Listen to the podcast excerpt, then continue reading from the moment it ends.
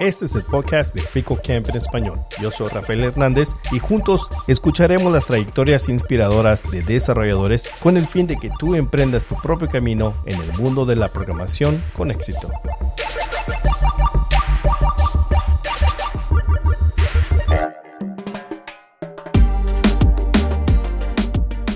Especie de programa radio podcast y lo hacíamos como un streaming, pero queríamos simular que pasaba en tiempo real, como si fuera una radio de verdad. Bueno, pues eso lo escribí en PHP. Y básicamente eh, llegó un amigo mío y me dijo, oye, ¿sabes que puedes hacer streaming de MP3 en Node con cuatro líneas, no? Y yo me quedé en plan, no, no puede ser que yo lleve sufriendo aquí tres meses y ahora podamos arreglar esto con cuatro líneas. Y me dice, sí, además te lo voy a explicar. Mira, es así. A partir de ahí dije, venga, vamos con eso, porque la sintaxis de JavaScript sí me gustaba. Yo dejé IBM con la idea de montar mi negocio de freelance, de voy a hacer robots con JavaScript y va a ser lo mejor. Spoiler, no fue lo mejor a nivel comercial, pero yo aprendí mucho y me lo pasé bomba.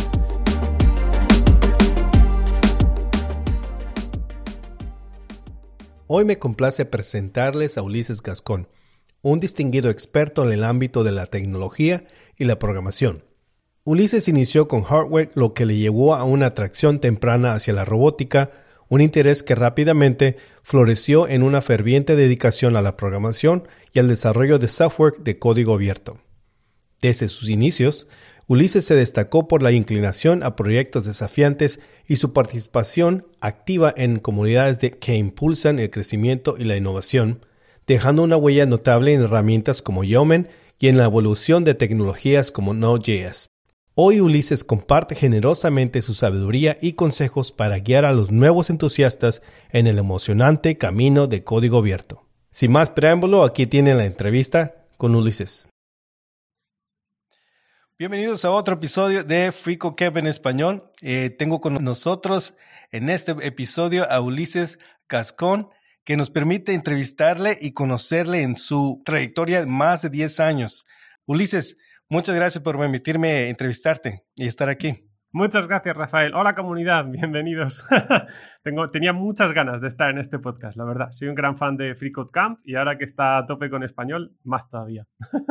sé que tu la introducción que tuviste a programación no fue el típico, fue más por el hardware. Ah, ¿A qué edad empezaste, digamos, a, jugar con esto de, construir computadoras o con lo que es el hardware? Uh, pues eh, sería pequeño, empezaría a lo mejor con 12, 13 años, puede ser que empezara con hardware. Sí, la verdad que sí. O sea, yo siempre he sido pues como muy muy fan, ¿no? Mm, de, esto de entender, ¿no? Cómo funcionan las máquinas, las cosas en general, ¿no? siempre digo que soy el clásico para el que se hacen los canales de documentales 24/7, ¿no? Entender cómo funciona, cómo se hace la pasta de dientes a las 4 de la mañana, soy esa persona que ve ese documental, es por mí, lo siento. y la verdad que soy muy fan de eso, siempre he sido muy fan de la robótica, ¿no? Desde el punto de vista de ciencia ficción, naves espaciales, todo este tipo de cosas, ¿no? Universos fantásticos que nos llevan a otras galaxias.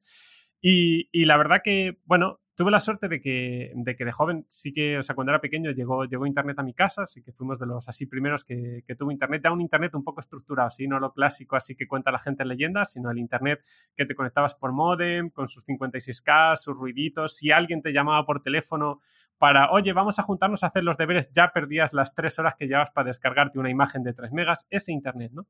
Y, y la verdad que, que, fue muy revelador, o sea, es verdad que costaba mucho encontrar cosas, a veces no, siento que no lo exprimí tanto como podía, porque es verdad que había muchas barreras culturales, lingüísticas, ¿no? Y demás, pero claro, en, aquella época si no hablabas inglés, no te manejabas al 100%, pues había muchas cosas que tal, pero sí que es verdad que te abría una ventana a un mundo nuevo. O sea, eso no había dudas. A lo mejor no lo entendías al 100%, pero era fascinante. Entonces, eh, a mí me gustó mucho eso. Y luego poco a poco me fui, me fui haciendo con hardware, con hardware. Básicamente yo, yo no empecé haciendo software, yo empecé directamente con máquinas y empecé con ordenadores personales eh, gracias a un libro. O sea, nunca me olvidaré, es un libro naranja, tochísimo, de 300, 400 páginas de Anaya, eh, que lo van sacando todos los años, ¿sí? que es algo así como monta tu PC, la Biblia del PC o similar. Yo creo que han ido cambiando a lo largo de los años el nombre. Y era fantástico porque en aquella época es verdad que en 400, 500 páginas sí podías explicar todos los tipos de cajas, ¿no? ATX, micro ATX, todas estas cosas, fuentes de alimentación, voltajes, microprocesadores, todas las familias y todo. Y te leías ese libro y decías, lo he entendido completamente. Es verdad que podías llegar a mucha más profundidad, pero yo tampoco sabía más, así que con eso iba suficiente y, con eso empecé a montar ordenadores para, al principio para familiares, luego para amigos, luego amigos de amigos que ya empezaron a ser clientes y a partir de ahí pues vi que había bastante filón. Luego también hice eh, mucho eh, de la época trabajando pues eh, con clasificados, ¿no? Cuando aún mandabas en los periódicos anuncios de compro piezas, vendo piezas, todo ese tipo de cosas, pues ahí hice bastante, bastante tiempo. Y luego trabajé mucho también con esta parte de Moody, ¿no? Que ahí fue cuando se juntó una pasión que tenía, que era pues esto de trastear con ordenadores y tal, un poco en, en mi tiempo libre, junto con eh, Internet, ¿no? O sea, yo veía estos foros donde la gente empezaba a hacer tuning, ¿no? De esos ordenadores y podías manipularlos para que pusiera tu nombre, como con un vinilo LED que se encendía cuando se encendía el ordenador y se parecía increíble, ¿no? Empezar a toquetear, soldar cables, o sea, una cosa... Spoiler, muchas veces salía mal, pero tampoco pasa nada porque como tenía fácil segunda mano, pues yo rápidamente reponía las piezas. Pero sí que era muy divertido y empecé a hacer proyectos para amigos y dije, oye, pues, pues sí que veo filón en esto, ¿no? Y, luego poco a poco también eh, las webs se hicieron más sofisticadas, ya eran mucho más interesantes, más apetecibles. Y entonces empecé a trabajar pues, con Dreamweaver, que yo creo que para mucha gente fue el primer camino hacia, hacia el desarrollo web, porque como tenía esa interfaz gráfica de voy arrastrando cosas, pues aunque no tuvieras idea, funcionaba. Es verdad que muchas veces se, te hacía complicado, porque aunque la semántica de HTML es relativamente sencilla, primero tienes que entender la semántica. O sea, tienes que hablar el inglés porque si no, no te dicen nada las cosas, ¿no? O sea, image sí, pero a partir de ahí cosas como una lista, porque es un UL, ¿sabes? Y cosas así, se te va haciendo complicado. Entonces esto ayudaba bastante y a partir de ahí, pues empecé a hacer las primeras webs, que claro, o sea, yo no hacía webs que se subieran a Internet en aquella época, aunque se podía hacer por FTP, sino que mi objetivo era ponerlas en un CD. O sea, yo metía esa web en un CD, le metía el típico autorun este que cuando tú metieras el CD, pues en Windows automáticamente se abría tu navegador con esa página web en local y era toda una proeza. Mandarle a la gente cuatro fotos en un CD y que se abrieran en una página web era como increíble. Y tampoco eran muy sofisticados los proyectos, pero es verdad que también los usuarios era, tenían muchísimas menos expectativas que en 2023 sobre lo que esperar. Y, y, eso fue pues como el primer paso, ¿no? Luego ya sí que fui profesionalizándome más, pero es verdad que al principio no, yo no entendía el software como algo fácilmente realizable por un individuo específico o que pudieras ir como de autodidacta ¿no? hacia eso y costaba mucho más. O sea, yo lo veía pues como construir un edificio, un rascacielos o un puente que cruzara, sabes, un río. Es como, si es más largo que el madero, ya esto requiere matemáticas, ¿sabes? Como hay que ser serios y hay que saber hacerlo. Y y la verdad que estuvo bien porque eh, empecé luego más adelante a automatizar procesos en el trabajo y cosas así, pues con tus primeros scripts de Python, así más o menos copy-paste, como tres horas para abrir un fichero en Python, cambiar una carpeta de nombre y cosas así, pero vas viendo cómo funciona. Y luego pues seguí haciendo webs, lo que pasa que ya webs un poco mejores y también pues ya me metí mucho más en programación web, luego eso me llevó al backend, disfruté muchísimo más el backend que el frontend, la verdad, en mi caso. Eh, pasó la época, los diseños brutalistas se perdieron y ya la gente sabía hacer cosas muy guays. Yo ya cuando llegó las menús de hamburguesas, yo ya empecé a hacer la de home en el arbusto y dije, ya esto se va a ir, ya ni hablar de responsive. No, sí que hice algunas cosas en responsive, pero es verdad que no, no fue muy fuerte. Y luego, sobre todo, me acercó pues, eh, a ese sueño de pequeño, ¿no? De poder trabajar con robótica y tal, pues no tanto hacer robots gigantes, ¿no? Que sería hoy en día brazos industriales de estos que sueldan puertas de coches, sino sería mucho más cosas tipo Internet of Things, ¿no? Pequeños dispositivos que se conectan y hacen cosas, actuadores y cosas así, ¿no? Que eso fue toda una revolución cuando llegó Arduino, pero hasta que no llegó Arduino también, pues fue bastante complicado, ¿no? Y luego, sí, y luego profesionalmente hice más temas de pues, consultoría, eh, producto, o sea, trabajase un poco en cosas así. Y luego al margen siempre he mantenido pues una línea de trabajo eh, hacia el open source, digamos, eh, pues cuando tenía margen, ¿no? Al principio muchas cosas mías y luego ya pues ayudando a los demás que la verdad se enriquece más que, que haciendo proyectos uno mismo, ¿no? Pero bueno. Bueno, fascinante todo lo que comentas desde los 12. Algo que no escuché mencionar eh, o que mencionaras es si eh, en el principio tú tenías, estabas consciente de lo que estabas ah, aprendiendo en como de forma de una carrera, una profesión, o por pura curiosidad tú empezaste a profundizarte en este mundo de la, del hardware ah, y luego robótica. Pues la verdad que yo al principio no entendía que pudiera ser algo eh, así autodidacta, o sea, lo veía como muy lejano, pero es verdad que a medida que ibas aprendiendo y ibas aprendiendo más cosas y veías que podías empezar a generar dinero y que la gente realmente veía valor, o sea, porque una cosa es que tú mismo veas valor, ¿no? En lo que haces, que está guay, pero otra cosa es que los demás tengan un reconocimiento y luego estén dispuestos a pagarlo. Y a partir de ahí montas una startup, ¿no? Más o menos es la idea buena. Y yo empecé a ver que sí, que la gente veía valor en esas cosas que hacía. Decían, oye, tu tiempo vale, eh, esta consultoría que te he hecho, me has hecho ahorrar 200 euros porque me has regalado el ordenador con una cosa que nadie se imaginó ni el de la tienda que se podía hacer, que era sorpresa cambiar un cable o cosas así, ¿no? Y empezabas a darte cuenta que tenías y que ibas generando experiencia y que eso iba teniendo valor, ¿no?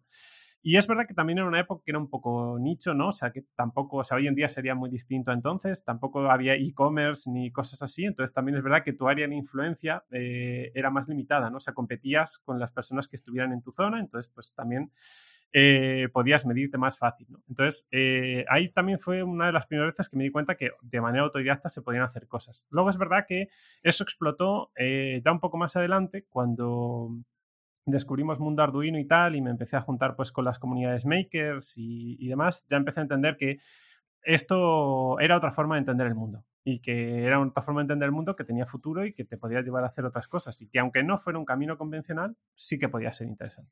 ¿En algún momento tú decidiste tomar una educación formal para, digamos, llegar a, a profundizar más en la robótica, que era lo que más te llamaba la atención? ¿O todo fue autodidacta? En realidad, Casi siempre, siempre fui autodidacta, o sea, por la parte de informática, computación, robótica, todo esto siempre lo vi autodidacta. Siempre vi problemas, eh, en mi caso, sí, específico, esto depende de cada experiencia de cada uno, cada zona, posibilidades, ¿no? Em, yo en mi caso en concreto sí que veía eh, pues que a veces los programas académicos no estaban tan actualizados o yo veía cosas que decía, wow, esto no suena tan guay como lo que yo veo o ¿por qué tanto para llegar a algo que yo necesito muy concreto? O sea, yo empezaba a entender que o sea, como puedes desarrollarte autodidacta, te puedes plantear objetivos más, quiero lograr una meta más concreta, aprendo algo específico, sí, a lo mejor obvio el otro 80% del campo, sí. Obviamente no te conviertes en un experto en todo el campo, pero logras tus cosas específicas. Entonces, a partir de ahí dije, bueno, esa era un poco la mecánica que quería seguir. Entonces, eso me ha llevado pues, a hacer cursos a lo mejor no reglados, ¿no? lo que serían pues, fuera del circuito universitario y tal, pues a veces cuando era interesante o la profesora o el profesor fueran interesantes por una materia específica. Muchísimo de aprender eh, de charlas, muchísimo de aprender de blogs. Eh, luego es verdad que pues, a través de mejorar mucho el inglés, pues ya se te abría otro mundo de posibilidades. y te dabas cuenta específicamente, por ejemplo, el mundo claro, de, habla hispana, que muchas veces lo que ocurre en habla inglesa luego se tiene que pasar a habla hispana y entonces pasa al currículum, ¿no? Pero claro, académico. Entonces tienes un, tiempo de transición entre medias. Y claro, si tú puedes acceder a la fuente, y luego me di cuenta que muchas veces, también gracias a Internet, pues podías acceder a las fuentes de la información directamente, ¿no? Que era algo que en mi cabeza no, no entraba al principio. O sea, era todo como Tú podías aprenderlo pues, en un documental que alguien te contaba o leyendo una noticia que alguien escribía, o, pero siempre era como de segunda o tercera mano, ¿no? No podías llegar a la fuente y leer directamente soy el creador de tal y esta es mi opinión, ¿no? Y yo me acuerdo cuando empezaba a leer cosas, sobre todo ya cuando empezaba a tirar del hilo en estos blogs de, oye, ¿cómo customizas este PC para que haga esto, esto, lo otro, ¿no? O me acuerdo cosas tipo eh, convertir la fuente de alimentación del ordenador, pues para que en vez de ser para un ordenador, pues te saque 9 voltios, 12 voltios, 5 voltios y cosas así para poder eh, alimentar otros cacharros, ¿no? Y claro, yo lo veía y decía, wow, esto es increíble. Y empiezas a tirar del hilo y te das cuenta que hay un montón de gente que ha ido como copiando y evolucionando una idea y dices, wow, espera, espera, espera, que es que aquí hay conocimiento compartido, o sea, se distribuyen las ideas, ¿no? Y luego, claro, vas entendiendo los modelos del open source, ¿no? Es el fork, ¿no? De esas ideas y cada uno va aportando, algunas líneas no son tan interesantes, otras se ajustan más a lo tuyo, tú aportas lo tuyo, empiezas a redistribuir eso también. Creo que es muy interesante, o sea, se da tanto el, o sea, el primer paso mental, ¿no? Decir, oye, si me voy planteando objetivos, puedo ir aprendiendo para lograr objetivos muy concretos. Y si yo además me apoyo en una comunidad de gente que va compartiendo y las ideas son libres y podemos empezar a construir una idea sobre otra y tomar prestado idea de la anterior, y eso está bien, pues de repente, claro, se te abre un mundo de posibilidades que están mucho más allá de lo que vivías antes. Pero bueno, supongo que es la generación de no Internet contra la generación que ya tuvo Internet, ¿no? O sea, yo soy de los que empezó sin Internet. Entonces, claro, viví una transición interesante en la que tampoco sabíamos cuál iba a ser el impacto de Internet. Y mencionaste brevemente la comunidad de makers, que me imagino cuando descubriste esta comunidad y donde compartían conocimientos y todos tenían el mismo entusiasmo por la robótica como tú. Ah, ¿Cómo fue tu experiencia y a dónde llegó, digamos? ¿Qué tanto te involucraste en, este, en esta comunidad? Uh, pues, pues el mundo de comunidad también depende de qué edades, ¿no? O sea, porque, claro, yo antes de llegar a la comunidad Maker había estado en la comunidad Linux, pero claro, en la comunidad Linux desde cuando hacía hardware, ¿no? Entonces, claro, por un lado, yo era muy joven, muy, muy joven. Por otro lado, la gente que hacía evangelización de Linux en la época que Linux se distribuía en CDs, sonaba cosa rara y tal. Eh, y claro, el porcentaje de usuarios de Linux que no fueran supercomputadoras o cosas de ese estilo, o sea, a nivel desktop, era muy bajo, ¿no? Y la gente que realmente usaba eso estaba muy dentro de eso. Y claro, tú llegabas y eras un auténtico outsider. O sea, aunque le pusieras muchas ganas, como también había un salto generacional gigante muchas veces, o por lo menos dentro del circuito de España, ¿no? Donde yo me movía, había muchas veces un salto generacional grande y había muchas cosas que no entendías, ¿no? O sea, no te motivaban las mismas cosas. O sea, tenía rollo la comunidad, pero no era igual, ¿no? Y claro, como que ya se daban por hecho una serie de niveles básicos de Linux, que a lo mejor si ibas de nuevas no era el, ¿sabes? Linux 101, sino que ya era como un poco más si llegabas a la comunidad.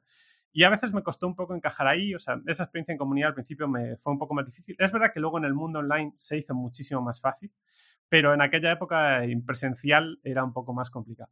Y luego es verdad que cuando surge Arduino, pues eh, si no recuerdo mal, tipo año 2013 o por ahí, ahí es cuando de repente cambia completamente el juego, porque claro, si tú antes querías hacer algo parecido a robóticas, y entre muchas comillas robóticas, que a lo mejor simplemente era un conjunto de sensores y actuadores, o sea, no es Terminator, ¿no? O sea, claro, uno piensa en hacer un robot y dices, esta, la idea es Terminator, las posibilidades reales y el presupuesto es más Wally, pero no es la versión de Disney, o sea, no es la versión de Pixar buena, ¿no? Sino como una versión más, eh, más en cartón y madera, ¿no?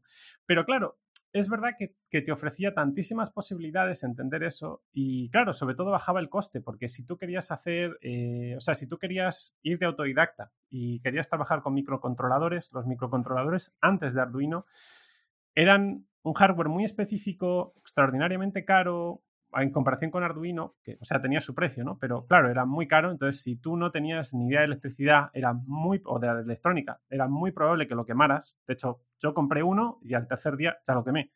Y fue como, bueno, pues hasta aquí el presupuesto de robótica de este gran año. Así que ahí me quedé. Y entonces, claro, cuando vi que los Arduinos los podías conseguir por muy poco precio y luego por muy, muy poco precio, y si lo comprabas en lotes era un menor, pues claro, era como un mundo de posibilidades. Y ya cuando llegabas a tutoriales tipo, haz tu propio Arduino, yo decía, madre mía, o sea, espera, que puedo hacer chips. Y es como, sí, sí, y no es como los chips de los tutoriales de Mooding de principios de siglo, que cogías una plancha y no sé qué. O sea, sí es un proceso parecido, pero ya mejor, ¿no? Porque la gente lo ha iterado, la comunidad le da unas vueltas, ¿no? Y, ese es el espíritu. Y una de las cosas que más, más me flipó, por ejemplo, eh, dentro de España también, fue todo lo que pasó con los, con los Fab Labs, los Makerspace y todas estas, todas estas ideas, ¿no? Decir, oye, ¿Y si entre todos, pues, o sea, mantenemos un espacio físico donde podamos cacharrear en condiciones? Claro, porque ese es otro problema de hacer hardware, que la gente no te dice. O sea, cuando haces software, pues llevas un portátil y pasa en tu pantalla. Pero cuando haces hardware es como, bueno, pues quito todo, todo lo que tengo en la mesa del salón, ¿sabes? Y pongo allí un montón de robots y piezas y cosas hasta no se sabe cuándo y que el resto de la gente se apañe. Pues claro, si no vives solo es complicado. Entonces, pues eso también te limita muchas posibilidades. Y cuando la gente dijo, oye, hagamos un espacio, y yo empecé a ver esa idea y claro, de repente decías, uh, espera, una cortadora láser es una máquina cara, pero una cortadora láser entre 70 personas es una inversión. O sea, ya empieza a sonreírte y de repente es como, y tenemos salida de humos y electricidad, ¿sabes?, fuerte y cosas así, que ya podemos hacer cosas más interesantes. Y se junta, y sobre todo, ya es lo interesante cuando te juntas con gente de otras disciplinas. Porque claro, a lo mejor tú llegas y tú te planteas una cosa muy concreta en Arduino, pero a lo mejor hay gente que está completamente dentro del mood de hacer moldes, ¿sabes? De silicona, plásticos, y empiezan a explorar ese tema a niveles que no te haces una idea, ¿no? Y, eso es increíble. O sea, vas viendo cómo se evoluciona y dices, está pasando y soy testigo y puedo coger ese tren. No me puedo subir a esta idea y participar, o a lo mejor ya se ha ido demasiado y quiero ir a otra cosa. Y podías moverte y explorar, y de repente o sea, yo recuerdo, por ejemplo, la primera vez que vi un dron fue en un espacio maker. O sea, un dron que no fuera pues un dron de un documental en plan, tenemos drones que vigilan el mundo, no, sino era en plan un dron pequeño que volaba y levantaba un ladrillo y se desplazaba por el espacio y era como, wow, O sea, espera, ¿esto lo has hecho tú? Y es en plan, sí, porque hemos comprado piezas de no sé dónde, las hemos juntado. Y yo en plan, madre mía, pero esto, esto, esto sabemos hacerlo, o sea, somos conscientes.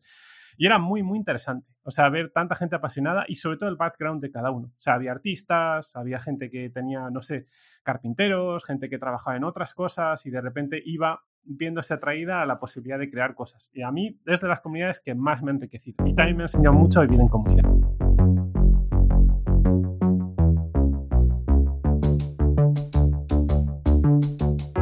Este podcast de Frico Camp en español es posible gracias a colaboradores como tú que hacen una donación mensual o un regalo único. Tú también puedes unirte yendo a fricocamp.org barra inclinada donate y escribiéndote con una donación mensual de 5 dólares o un regalo único. Tu apoyo siempre es apreciado. Juntos con FricoCamp proporcionaremos recursos educativos de programación de forma gratuita.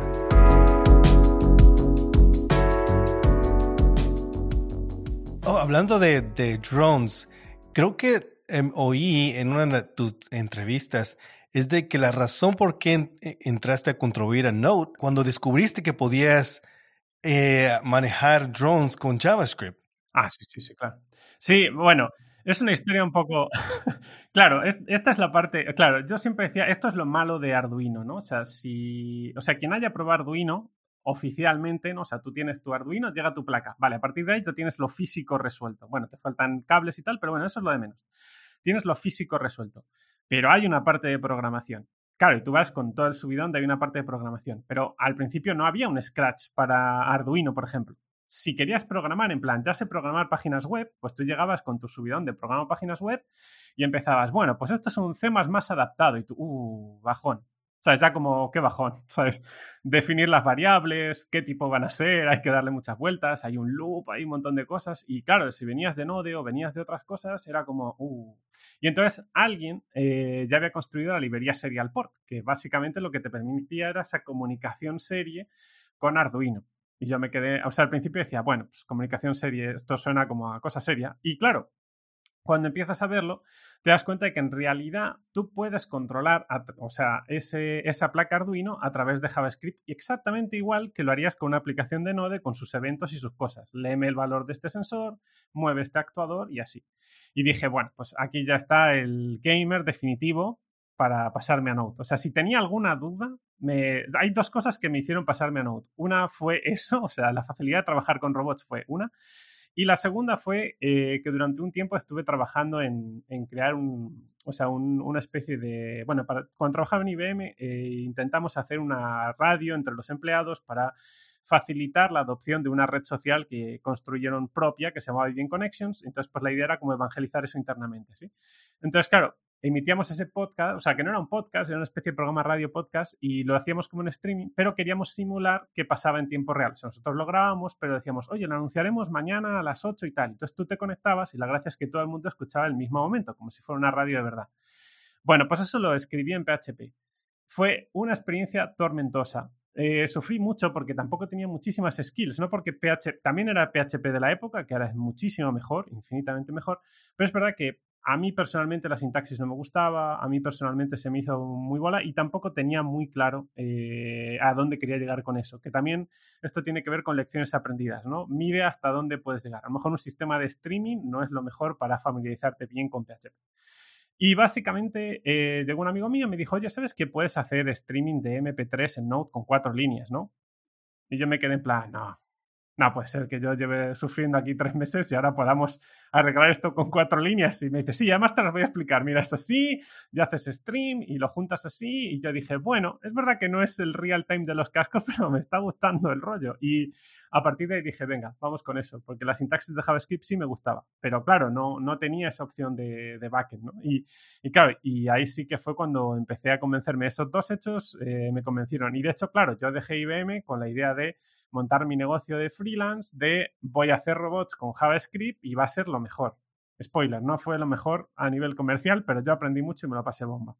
Entonces, claro, pues a partir de ahí me dediqué a hacer robots pequeños de estos, pues no sé, bueno, no lo veréis, pero son los que tengo aquí atrás, que son pues, robots así pequeños, impresos en 3D, que pues pones tu placa, tus actuadores y a partir de ahí vas haciendo cosas y luego hice muchísimos prototipos de, para temas de agricultura, pues con sensores y tal, que se podían desplegar. Y la verdad que me sirvió, o sea, eso que aprendí y todo esto que fui aprendiendo durante los años me sirvieron a hacer muchas cosas. Pero es, es complicado así dar los pasos a veces hasta que alguien te dice, mira qué fácil es, muchas veces no cambias de stack, ¿no? Porque pues, te cierras en tu stack o en lo que conoces y dices, uff, no sé yo si cambiarme ahora y tal va a funcionar. Fascinante que eso fue lo que te, eh, te metió en el mundo de Node y vamos a hablar más respecto al Note, pero mencionaste en, ese, en esta temporada o en esta ah, historia que comentaste, uh, estabas trabajando a IBM. Coméntanos brevemente cómo, cómo llegaste a trabajar eh, en IBM y qué era más o menos tu, tu función en IBM. Bueno, básicamente mi función en aquella época sobre todo era, eh, trabajaba, digamos, eh, para ubicar un poco a todo el mundo en lo que vendría a ser como el departamento de contabilidad y dentro de contabilidad en la parte de facturación, o sea, sobre todo en emisión de facturas, no tanto en cobros y eso, sino en emitir las facturas. Entonces, emitir las facturas tiene muchísimos retos a la escala de IBM, ¿sí? Entonces, eh, teníamos sistemas, obviamente, pues pensados para otra época, cuando se empezaban a informatizar las empresas, no cuando se digitalizaron, sino cuando se empezaron a informatizar. Entonces, claro, había muchos sistemas muy, muy legacy. O sea, y cuando te digo muy legacy son COBOL y cosas que ya quisieras que fueran COBOL y así, ¿no? Entonces, claro, eran sistemas muy antiguos y, y mucho de los procedimientos y cómo funcionaban eh, se iba perdiendo con el tiempo. Entonces, había un rol, que era mi rol específicamente, tenía que intentar centralizar ese conocimiento y establecer una serie de normas, digamos, de humano a humano de lo que se podía hacer y lo que no se podía hacer, para que no se colapsara el sistema, porque eran sistemas eh, de facturación por, por batch, ¿no? O sea, programación batch, que es un poco old school. Entonces, claro, esto mucha gente no lo sabe, pero hay sistemas esenciales del mundo que aún funcionan así que básicamente tú durante el día cargas facturas y cosas así y durante la noche como que cambias el modo y pasa a procesarlas. Entonces, en ese momento de procesamiento, si tú habías introducido cosas mal, se atascaba porque solo procesaba una a la vez. ¿sí? Entonces, claro, si ponías mal la codificación de las pantallas, que tampoco es que fuera la mejor experiencia de usuario, era muy propenso a errores. O sea, si alguna vez habéis visto las máquinas registradoras antiguas, que lees el código de barras y de repente es una pantalla negra y alguien súper rápido empieza tic, con el teclado y pasa por todas las pantallas, bueno, pues algo así. Y entonces, claro, esa experiencia era muy propensa a errores y cuando eso pasaba había que hacer saltos, tenías que ver que no saltara la numeración de las facturas, tenías que reprogramarlo, era bastante complicado. Eh, la verdad, como proceso era difícil, entonces muchas de las cosas que hice eran automatizar ese tipo de normas o consolidar la documentación, o sea, eran pequeños scripts y cosas así. Y ya a partir de ahí me fui afianzando a, venga, puedo hacer más y más software, ¿no? Pero también es verdad que muchas de las tecnologías que teníamos no ayudaban tanto porque seguían siendo, o sea, un developer experience muy complicado. No, se pensaba en el developer experience. No es hoy cuando llegas y dices voy a hacer un deploy con Bercel o, sabes, cosas así ya un poco más bien. Sino no, no estaba pensado. O sea, nadie pensaba en la persona que va a mantener esto o los costes que va a tener, ¿no? Sino era como lo importante es digitalizarlo, o sea, eh, computerizarlo y que lo haga un ordenador y luego ya vemos. Y a veces, y esto pasa mucho en, cuando desarrollamos productos, no pensamos el ya veremos qué va a ocurrir. Y luego, claro, hay un montón de gente, humanos, que durarán años y años, que no podrán migrar eso y lo mantendrán y sufrirán y todo eso por culpa de alguien que no lo pensó. Bueno, regresemos a Node. ¿Cuáles fueron tus primeras experiencias eh, contribuyendo en código abierto? Hablaste un poco sobre Node. Cuéntanos tus primeras experiencias en uh, contribuyendo a open source. Bueno, ya a nivel de, o sea, como consumidor de open source muy heavy, eh, siempre, y ya, claro, llega un momento en el que dices, bueno, estaría bien empezar a contribuir, ¿no? Que también es un poco, depende de la motivación de cada uno. O sea, a mí personalmente, por ejemplo, eh, me gusta entender que las contribuciones que hago eh, ayudan a mantener esta rueda girando, ¿no? De la cultura libre y del conocimiento. Y bueno, es verdad que hay muchas formas de contribuir. En mi caso particular, a mí me llena esta. Entonces, claro, pues yo me abrí mi cuenta de GitHub eh, allá por 2013, si no me equivoco, que ya era 10 años, 10 añazos ya de eso. Y, claro, yo cuando abrí mi cuenta de GitHub fue un poco como, pues voy a abrir mi cuenta de Twitter y mi cuenta de GitHub y ya está todo hecho. Y es verdad que al principio no, o sea, los primeros repos que tenía, muchas cosas eran snippets, o sea, lo que ahora serían GIST, pues entonces no había GIST, si no recuerdo mal, o al menos yo no lo tenía claro y lo metía como un repo.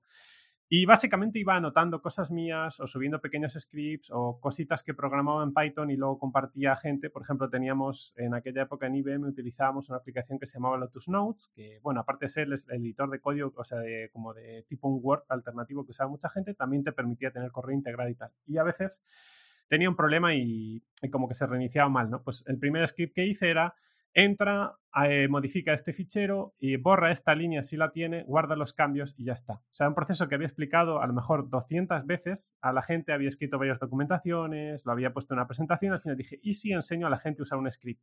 Y dije, wow, ¿sabes? Y ahora lo voy a hacer open source porque a más gente le pasará. Entonces, también me di cuenta de que es interesante, o sea, hay veces que cuando te especializas en resolver algo muy concreto, acabas repitiendo lo mismo muchas veces. Entonces, si eso te pasa, es un gran momento para empezar a pensar cómo automatizar cosas y poder pasar a lo siguiente en tu vida, ¿no? Entonces, ese fue un, un, motivante que luego me ayudó mucho y es mucho de lo que hago en open source a día de hoy es automatizar cosas. De hecho, muchas de las cosas en las que trabajo a día de hoy, que no es como empecé, es ayudar a los maintainers, ¿vale? Que es, o sea, ¿quién mantiene a los maintainers? Pues bueno, es ese, ese, ese, ciclo, ¿no? Y de hecho en los proyectos que estoy un poco en eso. Pero mis primeras contribuciones eran cosas así, snippets, GIS pequeños.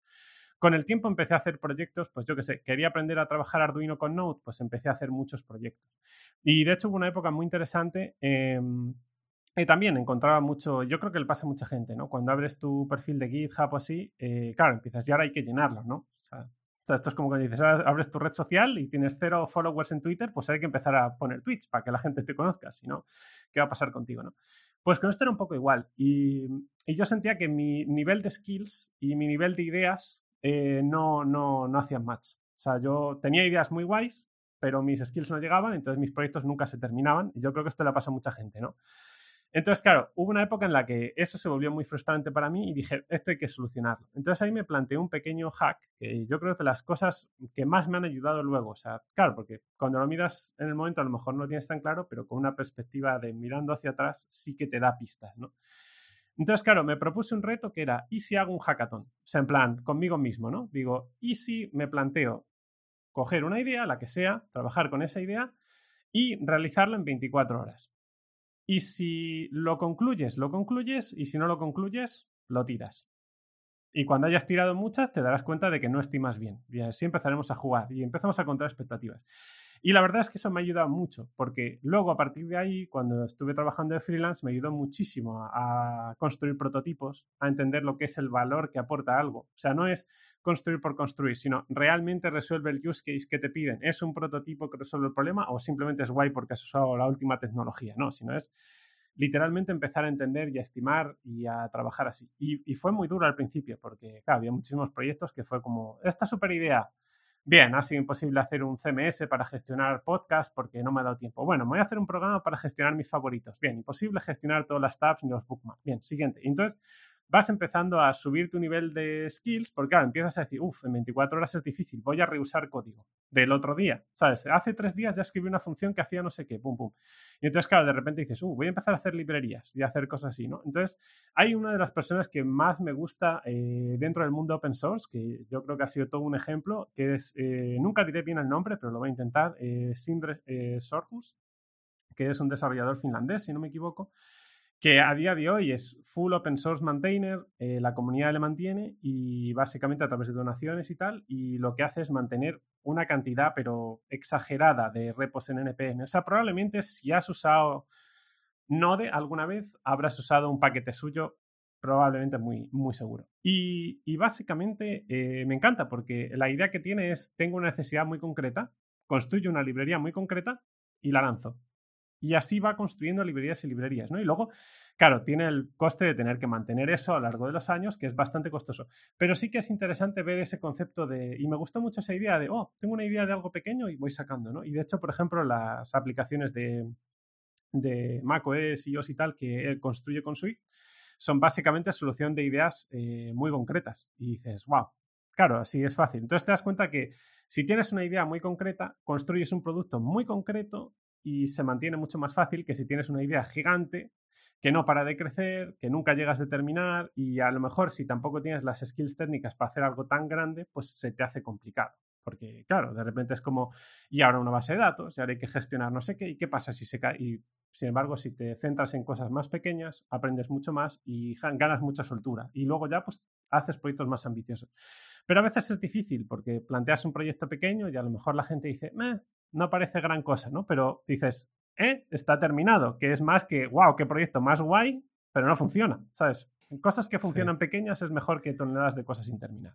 Lo, interesante que mencionaste de, de este contribuidor, maintainer, que tiene varios, tú tienes 120 open source packages como 100, como 100 más o menos. Claro, no todos, eh, son como 100, yo te diría entre 120 y 150, no estoy seguro cuántos sean ahora. Pero sí, eh, pero te quiero decir, esos son en EPM, pero muchos no son míos. O sea, son paquetes en los que yo estoy. Algunos son con Cinder, de hecho.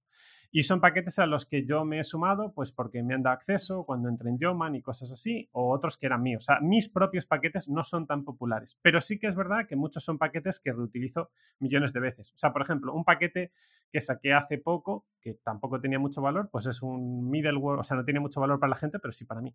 Entonces es un middleware express que lo único que hace es verificar el idioma del usuario. En plan, si el usuario me pasa a través de las cabeceras HTTP su idioma, pues que me haga un default y si no me coge el inglés y tal, ¿no? O sea, como que te hace una lógica muy sencilla que a lo mejor cabe en 8 líneas, 12 líneas, tiene sus test unitarios y sus cosas, pues ya esa piececita de código en todos los proyectos que hago y necesito Express, digo, uh, multidioma, ya tengo el plugin hecho.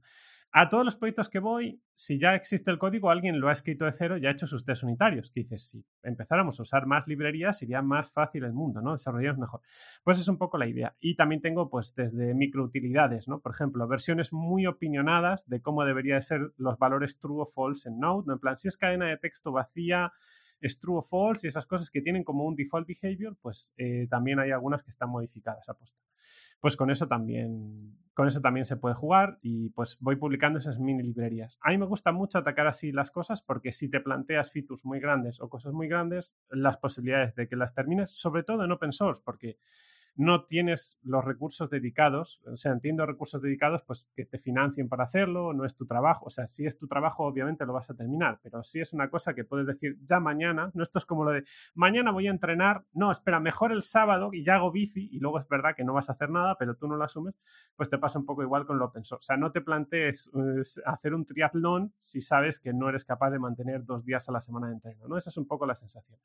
Pues yo creo que con esto pasa, pasa un poco igual. Y también es verdad que hacer proyectos solo tuyos en open source está bien, pero te pierdes la experiencia en comunidad. Pero es una muy buena forma de empezar. O sea, yo diría, empieza publicando tus pequeñas cosas y luego vea más, ¿no? Porque también es verdad que si no trabajas en comunidad, pues claro, te pierdes el mundo pull request, que de repente llegue alguien y te ayude. O sea, ese proyecto abandonado que tienes y de repente llega alguien y no es que te abra un issue y te diga, oye, no funciona en esta versión, sino que además dice, no funciona en esta versión y he hecho una pull request y funciona. Y te quedas en plan, wow, solo tengo que revisar el código y darle un botón, Dios mío, esto es el poder de la comunidad. Ese es el momento más ilusionante, o sea, la primera pull request es el momento más ilusionante, que alguien te hace que no conozcas de nada, o sea, no tu amigo, tu amiga, no, no, alguien completamente random te hace una pull request y dices, wow, esto es increíble, he ayudado a alguien, o sea, tenía usuarios y no lo sabía y segundo, wow, ¿hasta qué punto lo usan que lo arreglan? Bien, esa es una. Luego ya, claro, cuando llevas mucho tiempo es en plan, uff, otra pull request más, a ver cómo le digo que no da mucho fuerte a esto por esto, ¿no? Pero, pero eso ya es otros problemas distintos que vienen con los años, ¿no? Y, es interesante eso, sí. Hablaste brevemente de Yeoman, que mencionaste que ah, en una la, entrevista que pude ver, es de que este cambió más o menos tu, tu trayectoria, mm. el, el, la contribución que hiciste. Cuéntanos brevemente eh, este pull request que hiciste. Vale, vale, sí, sí. Pues eh, en realidad yo por aquella época hacía muchos repos míos o que mantenía pues para gente que, me conocía los usaba, ¿no? O sea, ese, ese, momento de empiezas a tener tus repositorios open source, pero, pero estás en tu mundo, no, no interaccionas, ¿no? Yo por aquella época, yo siempre he sido un muy, muy asiduo usuario de Yeoman, o sea, me encanta, soy muy, gran, soy muy fanático de automatizar, entonces sí, y hablemos qué, qué es Yomen para aquellos de que no conocen Yomen. Bueno, Yomen básicamente lo que te permite que probablemente si habéis programado desarrollo web en la época de Bower, eh, momentos de Angular 1, eh, muchas web con jQuery, esos momentos, eh, probablemente en algún momento dirías, uff, qué difícil es empezar otro proyecto web y traerte el HTML, traerte todas las cosas dentro del proyecto, la estructura que quiero, mis dependencias y tal. Bueno, pues para evitar eso existe Yeoman. Entonces, básicamente Yeoman es un scaffolding generator que no es más que un generador que es un programa de terminal que te hace una serie de preguntas tipo, ¿qué tecnología stack quieres usar? Y tu Angular, jQuery, lo que sea. Tú, tú te generas tu, o sea, tú te creas tu propio generador, te preparas tus preguntas. En función de esas preguntas, te genera un output. ¿sí? Y ese output, básicamente, es eh, el proyecto generado, todos los millones de ficheros, los comandos ejecutados y todas esas cosas, ¿no? Entonces, quien hace un generador tiene que mantenerlo durante mucho tiempo, pero funciona muy bien porque te optimiza. Es muy útil, era súper útil en la época de que, los, que las librerías de frontend no tenían CLIs, o sea, no tenían clicks como ahora, que llegas y dices, oh, create react app, ¡boom! Magia. Pues cuando no existía App, existía Yeoman para eso, ¿sí? Entonces tenías el Generator, React Project y tal, ¿no? Y luego había forks con opiniones específicas de cómo quiero que funcione y cosas así. Probablemente el generador más conocido a día de hoy es JHipster, o sea, JHipster. Si alguien que nos escucha está trabajando con, eh, con Java y está trabajando con Spring Boot y tal, probablemente lo use. Bueno, pues sorpresa, por debajo de su usa Yeoman. Y Básicamente yo tenía muchos generadores propios, a veces simplemente para cosas de automatización, pues tipo estas cosas que te comentaba de IBM, de oye, tenemos un nuevo cliente, ¿cómo lo vamos a hacer? Pues aquí tienes tus 800 documentos, a cosas así incluso más, más profundas, ¿no? Y claro, yo cuando daba clase utilizaba este, este generador que se llamaba Generator Web App, que era como el clásico para hacerte aplicaciones web. ¿Qué pasa? Que van pasando los años, el Generator Web App se iba quedando un poco oxidado, la verdad. Y entonces, claro, tú cuando te generabas el proyecto no estaba bien del todo, ¿no? Entonces tenías como un montón de manual steps, ¿sabes? En plan, y ahora que se genera, no te olvides de actualizar la versión de jQuery, cambiar esto, cambiar lo otro, y este fichero ya no se usa, borrarlo, ahora usamos NPM, no sé qué, no había con muchos pasos. Entonces dije, oye, yo creo que esto ya está en un momento universal, ¿no?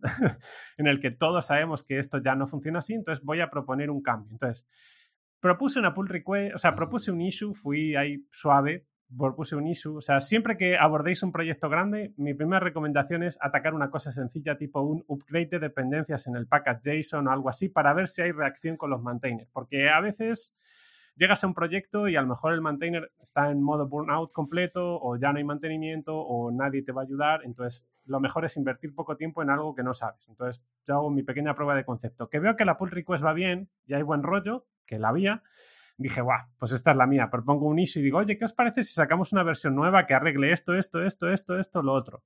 Y dijeron, no, fantástico, ponte con ello. Y ya me puse con ello, claro, hice una pull request con 800 millones de cambios. Sorpresa, si los que revisan tus cambios no son tus amigos, sino gente que no te conoce de nada, va a llevar tiempo.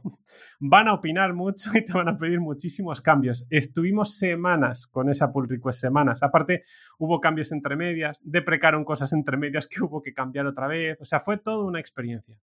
Y al final se emergió esa pull request. Me dijeron, oye, genial, eh, está muy bien y tal. Me la pull request. Y me dijeron, oye, ¿te quieres unir al core de Yeoman porque se ve que te gusta este rollo? Y yo, bueno, no sé si todas las pull requests van a ser así, no, ¿no? Entonces, spoiler y lección aprendida. Pull requests pequeñas, cambios más sencillos. Y la verdad que me fue muy bien y fue la primera vez que yo me sentí parte de, un proyecto grande, ¿no? Y de hecho, está muy bien porque ahí está Cinder y hay un montón de, o sea, Sintre y hay otro montón de desarrolladores súper conocidos que yo les seguía desde hace muchos años, o sea, como en plan mis propias leyendas, ¿no? Y claro, y está bien de repente decir, oye, estoy compartiendo un proyecto con gente así de guay, ¿no? Y y mola esa sensación de decir, oye, ahora puedo tomar decisiones, puedo mergear pull request de otra gente, puedo revisar issues, puedo participar de repente en más cosas, ¿no? Entonces, claro, me pasas de una escala de conocidos, ¿no? O de, en el trabajo, ¿no? Que todas son tus compis, entonces revisamos las pull requests entre nosotros, que es un entorno, un safe place, a, no, no, tiras tus cambios de código así crudos en Internet y esto cualquiera opina, incluso gente que no es de Yoman o gente cualquiera, llega y se cabrea, o sea, te, te puede pasar cualquier cosa.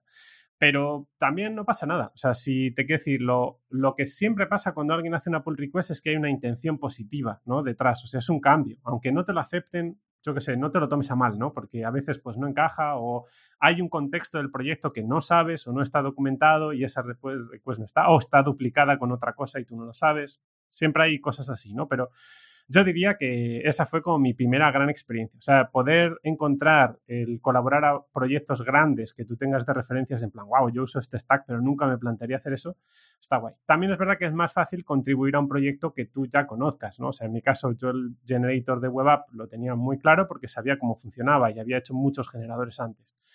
pero claro, no me veía fuerte para hacer una contribución a J-Hipster, por ejemplo, a J-Hipster, ¿no? Porque no, pues a lo mejor no es mi stack o me requiere mucho esfuerzo, ¿no? Pues también yo creo que es algo importante para los que nos están oyendo que sepáis eso, ¿no? Que, que a veces nos lanzamos a proyectos y no, o sea, intentar contribuir por contribuir y es, y es difícil buscar un sitio donde tú te sientas cómodo contribuyendo, pero hay millones de repos, o sea que hay uno para ti ahí, seguro.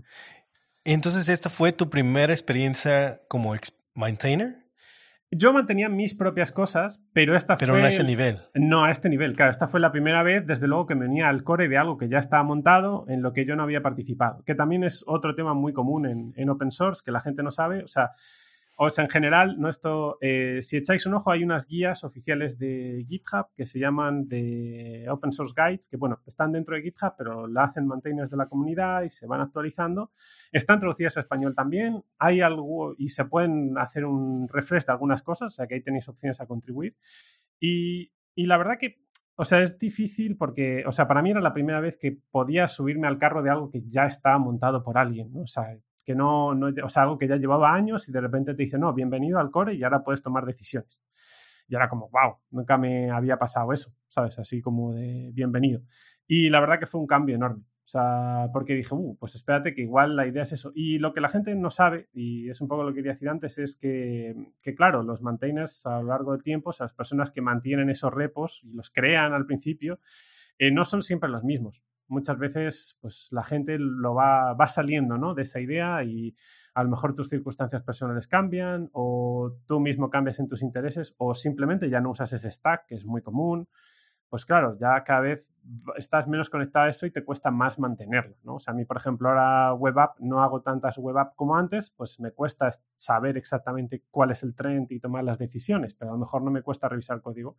Y esa es un poco la idea. Entonces, es normal que haya un recambio, eh, se vayan relevando los maintainers, ¿no? Unos con otros eh, con el tiempo. Y hay veces que no hay ese relevo y proyectos se quedan parados, ¿no? Regresemos a Node. ¿Cómo, cómo se relaciona Node con uh, cybersecurity? Porque mencionaste que algo encontraste en Node. Eh, claro, eh, eso es interesante, sí. Yo empecé a trabajar en cosas de ciberseguridad eh, hace bastante tiempo. O sea, básicamente, yo creo que hay dos formas de entender el mundo, ¿no? O sea, bueno, no, hay más, ¿no? Pero bueno, básicamente, o sea, está la frase esta típica que te dice, oye, programar te enseña a pensar de una forma muy estructurada.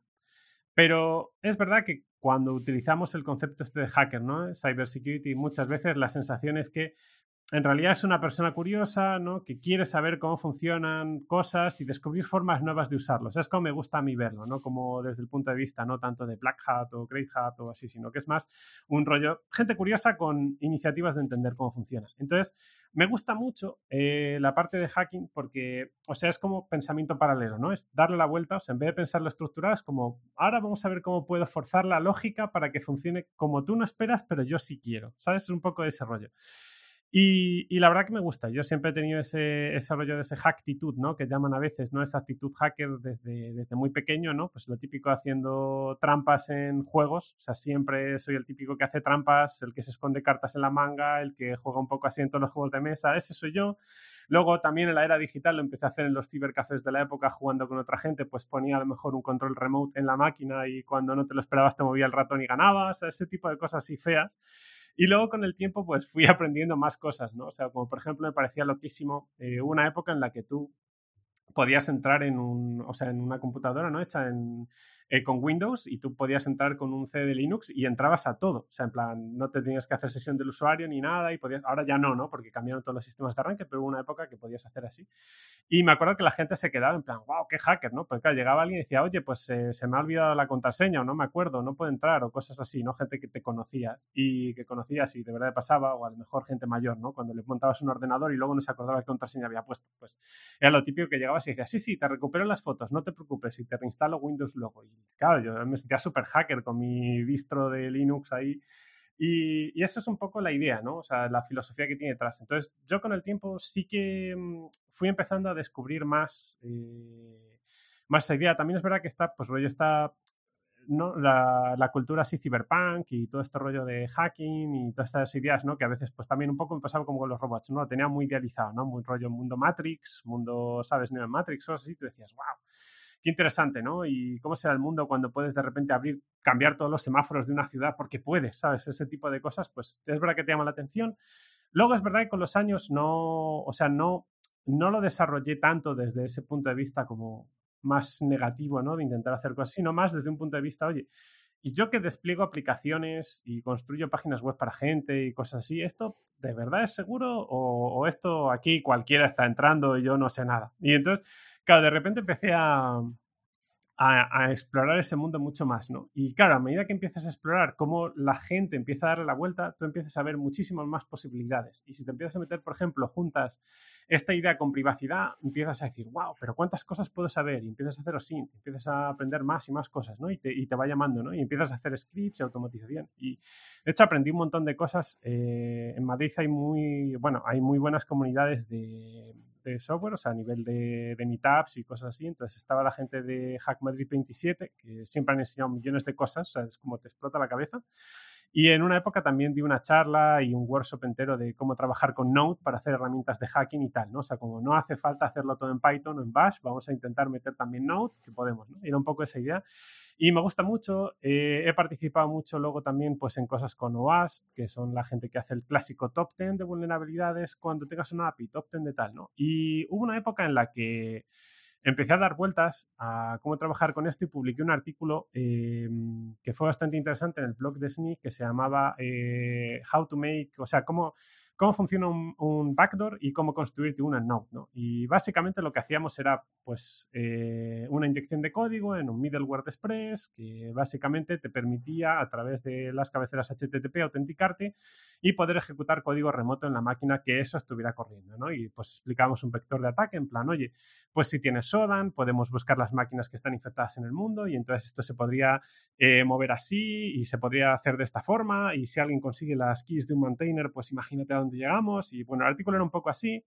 Eh, es verdad que cogió de repente como mucho burbujeo, o sea, la gente dijo, va, pero ¿qué está pasando aquí? Y de hecho eso me acercó mucho, por ejemplo, al, equipo de Express en la época, porque claro, específicamente usábamos Express como librería, pero bueno, era un concepto genérico.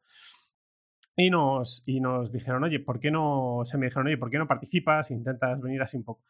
Y yo a partir de ahí empecé a ver que había, pues eso, de nuevo, ¿no? Esa idea de, oye, veo, la gente ve valor en lo que yo estoy explorando, no me quedo yo solo esas ideas, porque también es verdad que a veces cuando eres autodidacta no sabes si realmente lo que tú dices es tan novedoso o aporta tanto valor o no, ¿no? Entonces, claro, empecé a ver cuenta que, o sea, me di cuenta que ahí funcionaba y también me di cuenta que había un gap muy grande entre gente que desarrolla software y gente que ataca ese software, ¿no? O sea, como diciendo, si no entiendes cómo atacan tu software, ¿qué pasa, no? Es verdad que en esa época no había cosas tan guays como ahora puede ser Hack the Box, con todos estos write-ups que la gente hace, ¿no? te explican, oye, ponemos esta máquina vulnerable, tienes que buscar cómo romperla. Y es un poco como un escape room, ¿no? Y tú ya pues vas probando pruebas y cuando lo consigues o te frustras, ves cómo lo hace otro y tú dices, oh, qué listo, cómo lo ha hecho aquí y tal, ¿no? Te quedas así, como aprendes un montón. Pues en esa época no había tanto y claro, era como que el conocimiento ese estaba, pero no sabía hasta qué punto. Y a mí me gustó mucho, a partir de ahí di bastantes charlas, pues con tips básicos, menos básicos, más complicados, también hacia privacidad y cosas así. Y luego, pues también, oye, tienes los tokens de tus cuentas de AWS bien guardados, seguro, que hacemos una prueba, ¿sabes? Ese tipo de cosas. Y la verdad que me lo, me lo, pasé muy bien y luego construí con el tiempo también herramientas. Construí alguna herramienta de seguridad para pensando en Node, pero que luego se ha usado más genérica, por ejemplo el OpenSSF Monitor Scorecard. Y lo interesante de esta historia es que Claro, yo cuando empecé a contribuir a Node, o sea, yo, hice mi primera contribución a Node, pues como en 2018, también un poco, ya estaba en Geoman, pero un poco más adelante dije, wow, voy a intentar contribuir a Node. Entonces, eh, quien no tenga esto en el radar, Node es un repo eh, bastante complejo, o sea, porque a lo mejor usas Node todos los días, pero a lo mejor no, no vemos la dimensidad de Node, ¿no? Entonces, por ejemplo, ahora mismo Node tendrá más o menos, si no recuerdo mal, en torno, siempre tiene más o menos unas 500 pull requests activas, y algunas son bastante complejas y tienes en torno a los 1400 issues, por ejemplo. Entonces, las posibilidades que tienes muchas veces de conseguir un issue que sea de nivel inicial para que tú puedas contribuir y no lo haya pillado ya 20 personas es muy difícil, ¿no? Entonces, eh, yo estoy mucho tiempo monitorizando el proyecto, que este es otro truco interesante también. Cuando quieras trabajar o intentar contribuir a proyectos que sean muy grandes, tienes que entender cómo funciona su cultura, tienes que entender cómo respiran, cómo se mueven, cómo toman decisiones, cómo pasan cosas. Yo en aquella época hacía una monitorización más o menos pasiva de Node, veía lo que pasaba Y cuando vi un good first issue dije, va, esta es la mía. Y entonces en realidad era muy sencillo porque era cambiar una palabra eh, tipo hostname por otra palabra parecida, o sea, simplemente que había una inconsistencia, un find replace de Visual Studio Code. Básicamente dije, va, esto no tiene lugar a error. Yo hice mi find replace, puse mi commit, lo mandé, falló el linting del commit, no pasa nada, lo arreglamos, lo mando, la pull request no pasa, la continuous integration no pasa y no sabía ni dónde mirarlo. O sea, era en plan, madre mía, ¿dónde estoy? Y claro, iban pasando el tiempo y la gente me decía, los maintainers me decían, Em, ¿por qué no pruebas a arreglar esto de aquí? Yo, ojalá supiera cómo arreglar eso. Y es verdad que, por ejemplo, Node específicamente tiene un build time súper largo, entonces también si intentas compilar Node en local es bastante largo, la documentación tiene un montón de checks relativos porque luego se genera la página web, tiene un montón de complejidad que, aunque es un find replace, sí que tiene un par de cosas que tienes que saber. Entonces, eh, se me hizo difícil, y yo me quedé ahí, o sea, esa contribución se quedó ahí eh, un poco muerta y al final alguien la rescató, dijo, oye, ¿por qué no te ayudamos? Y finalmente salió en la versión 10.14 o una cosa así de Node. O sea, que sí llegó ese commit, ¿no? Con, gracias a otra gente que lo parcheó, pues pasó, ¿no? Se entendió que yo lo abandoné y ya está. Entonces pasaron los años. Hasta que fue como en 2012, o sea, perdón, en 2022, eh, me mencionaron y me dijeron, oye, ¿por qué no participas en este mini summit? Entonces, eh, Node.js, que yo por aquella época no lo sabía, tiene eh, una serie de working groups y otras formas de hacer approach hacia Node. Entonces tienen uno que es como la visión de los próximos 10 años, ¿no? O sea, ¿qué queremos que pase en los siguientes 10 años? Entonces, básicamente ahí alguien me mencionó, eh, Liran Tal, de hecho, me mencionó y me dijo, oye, te Sneak, me dijo, ¿por qué no intentas participar en este debate. Entonces era un debate muy interesante porque querían evolucionar la seguridad de Node desde el punto de vista de Permission Model, que si no suena, básicamente esto lo incluye Deno, pero a otro nivel. Entonces tú cuando usas Node, eh, o sea, partimos de la base de que el código que tú ejecutas en Node es seguro. O sea, que tú sabes lo que estás ejecutando. Entonces, no hay restricciones. Si ese código pide acceso a File System y de repente lee un fichero que tú no esperas que lea y luego utiliza Network y lo manda a un sitio que tú no esperas, a lo mejor eso es un problema de seguridad o no, depende, porque nosotros partimos de la base de que tú sabes lo que vas a ejecutar. Entonces, esto es complicado. Entonces, ese era un primer punto, decir, oye, vamos a explicarle a la gente best practices, qué deberías de hacer y qué no deberías de hacer con Node desde el punto de vista de la gente que crea Node. Eso sería uno, ¿no? Porque es verdad que había muchísimas buenas best practices, pero algunas se contradicen con otras, las épocas cambian y lo que antes era bueno luego no. Entonces era jugar un poco con eso. Y luego también eh, querían subir un poco más, pues, eh, métricas, o sea, hacer más best practices como proyecto, en plan, pues tener unas buenas métricas en Scorecard y cosas así. Y también, pues, ese permission model nos iba a permitir que tú pudieras decir cosas tipo, oye, cuando ejecutes este fichero de Node, no des permiso de lectura o no permitas acceso a Internet o no permitas tal. Esa era un poco la idea. Entonces, ese debate era una especie de kickoff en YouTube, que también fue en streaming, que, en el que se debatía qué iba a pasar con eso. Entonces, claro, yo que estaba acostumbrado al clásico software comercial de sprint planning, planificación, esto era como, vamos a hablar de la idea, y pasará. Y yo me quedé así como diciendo, espera, espera, ¿cómo funciona esta cultura? Que yo me he quedado loquísimo. O sea, en plan, ¿cómo que, cómo que un proyecto evoluciona así, no? Y claro, te, das cuenta de que es muy difícil organizar un proyecto que tenga cientos de contributors y que funciona pues a su ritmo y es bastante complejo. Tiene una cultura propia que es increíble. Entonces, claro, pues ese, eso es lo que me llevó a contribuir a Node de vuelta. O sea, de hecho, no fue ese primer cómic en 2018 que va, al contrario, hice la de Homer en el arbusto un poco y dije, uff, esto me, ha pasado de frenada y me fui un poco, ¿no? Y luego ya con esto sí que me vi más capaz, pero claro, es un poco lo que decíamos antes, ¿no? ¿Quién mantiene los maintainers? Y era un poco más de tareas en ese estilo. Y entonces sí que está bien, porque yo sí me veía fuerte para ayudar a definir el Security Best Practices, el Security Model también, que es interesante, o sea, dónde están, qué es un bug de seguridad y qué no es en Node. O sea, porque hay gente que nos reporta un montón de bugs, pero hay veces que dices, ya, pero Node funciona así. Pues como esto que te decía antes, de nosotros esperamos que el código que ejecutes sea confiable. Si no, esto no es problema nuestro, en plan, mételo en un contenedor cerrado, búscate otra capa por fuera, pero no es nuestro nivel, ¿no? Pues ese tipo de cosas había que clarificarlas un poco más con la comunidad. Y a partir de ahí empecé a colaborar, ¿no? Entonces yo me uní a un working group. Entonces, yo esta idea de los working groups no la tenía tan clara y creo que mucha gente no lo sabe y también es una forma muy fácil de acercarte a proyectos open source más grandes y sobre todo entender qué pasa. Porque claro, si tú solo ves issues y pull requests, es como que si tú fueras a trabajar, pero solo vieras issues y pull requests, no participaras en los sprint planning, ni nadie te explicara de qué va el producto, ni qué queremos hacer. O sea, claro, te pierdes completamente la imagen general y tú vas a cosas hiper concretas y tú pensando, ¿y cómo la gente llega a esto de repente, sabes, como a este nivel de detalle de lo que hay que hacer? Si no está claro y a todo el mundo le parece bien, pero si yo propongo una cosa de cero, nadie me hace caso, no entiendo nada. Pues exactamente por esto. Entonces, claro, ahí me gustó mucho porque, claro, no tiene working groups abiertos, que la gente puede participar y van por áreas. Entonces, ¿qué te gusta security? Te unes a security. ¿Qué tienes interés por performance? Pues con mi caso, pues yo uní a performance y aprendí un montón de cosas en el proceso. ¿Que te quieres unir a otros working groups? Pues te vas uniendo. Entonces, luego yo me uní al working groups de, o sea, working groups de lo que sería el build, digamos, que es lo que mantiene la infraestructura de Node, básicamente. Entonces, claro, a veces no lo pensamos, pero por ejemplo, los proyectos open source así de grandes tienen una infraestructura enorme. O sea, Node, por ejemplo, en un mes mueve 2 petabytes de datos en descargas de binarios. Claro, te sumas que tienes 3 billones de requests, por ejemplo. ¿Sabes? Pero claro, todo eso tiene que funcionar porque, claro, nadie quiere que su continuous integration a las 3 de la mañana se rompa su pipeline porque, sorpresa, nosotros tenemos algún tipo de problema de caché. A nadie le interesa eso. Entonces, claro, es interesante entender cómo un proyecto de esta envergadura se puede mover con voluntarios y gente que a lo mejor no está 24/7. Y en el equipo de constructores no hay nadie que esté 24/7 con esto. Entonces, claro, es, o sea, en el build team, ¿no? Y es interesante ver cómo se maneja eso, cómo se maneja, yo qué sé, eh, validar los binarios. Por ejemplo, ahora reescribí eh, la parte de notarización de binarios de Macintosh, que yo nunca había hecho nada de, o sea, nunca había hecho cosas para Mac específicas, ¿no? Pero es verdad que sí, que si utilizas Mac, cuando tú te bajas Node, hay una versión instalable y otra que no. Pues en la instalable tienes el típico siguiente, siguiente, aceptar todo y lo instala, ¿no? Bueno, pues eso, si tú no lo firmas como desarrollador autorizado, lo mandas a Apple y todas esas cosas y le pones como la notarización, eso te sale el típico cartel de, wow, cuidado, esto es de un desarrollador desconocido, puede ser cualquier cosa. Claro, imagínate que nosotros sirviéramos el binario así, ¿no? Pues eso es algo que hemos reescrito ahora porque, claro, Apple cambió eh, la manera de hacer la notarización el 1 de noviembre y ya teníamos un deadline.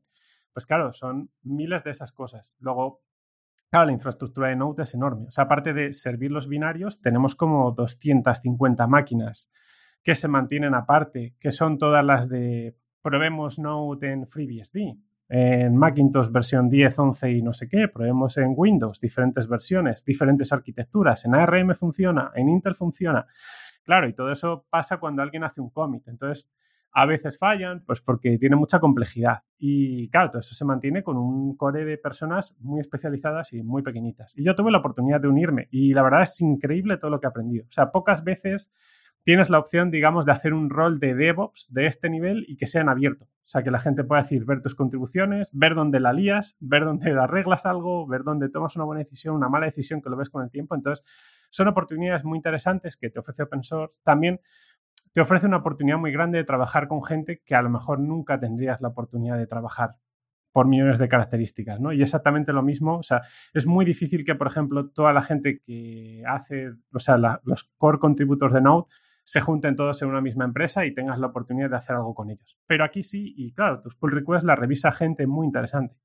Y claro, te dan un feedback muy bueno, pero también tú, yo por ejemplo, muchas veces lo que hago es revisar una pull request, la miro y digo, vale, está perfecto. Y de repente a los 10 minutos empieza la gente, no, porque aquí tal, y yo pensando, wow, ni lo hubiera imaginado en plan, claro, y aprendes muchísimo. O sea, y a lo mejor, y esto pasa con mucha gente, cuando ya llevas años en la industria, eh, a lo mejor no encuentras, o sea, no siempre consigues un trabajo que sea challenging, ¿no? Que te presente retos. Ese 80 que sí conoces, 20 que desconoces, la aventura, cuando ya llevas mucho tiempo tiendes a coger proyectos que sí sabes para entregarlo en el tiempo que esperas, ¿no? Entonces, claro, muchas veces no tienes este factor de, oh, ¿cómo funciona la notarización de Mac? Pues no tienes esas cosas o no puedes, sabes, explorar o trabajar con gente así.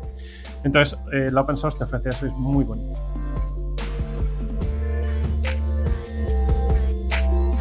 Hola, espero que estés disfrutando esta entrevista. Quiero aprovechar esta pausa para compartir contigo otros recursos que FricoCamp también tiene para ti en español.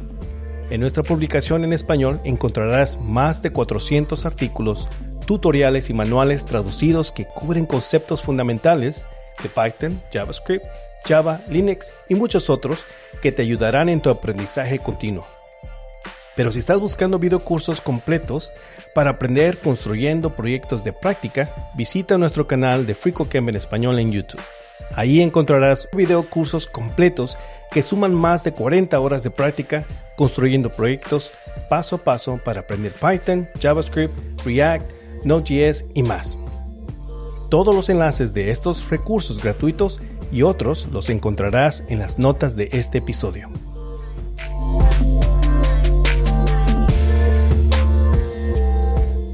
Hay otra etapa de tu, de tu trayectoria muy interesante de, las muchas cosas que has podido hacer es instructor.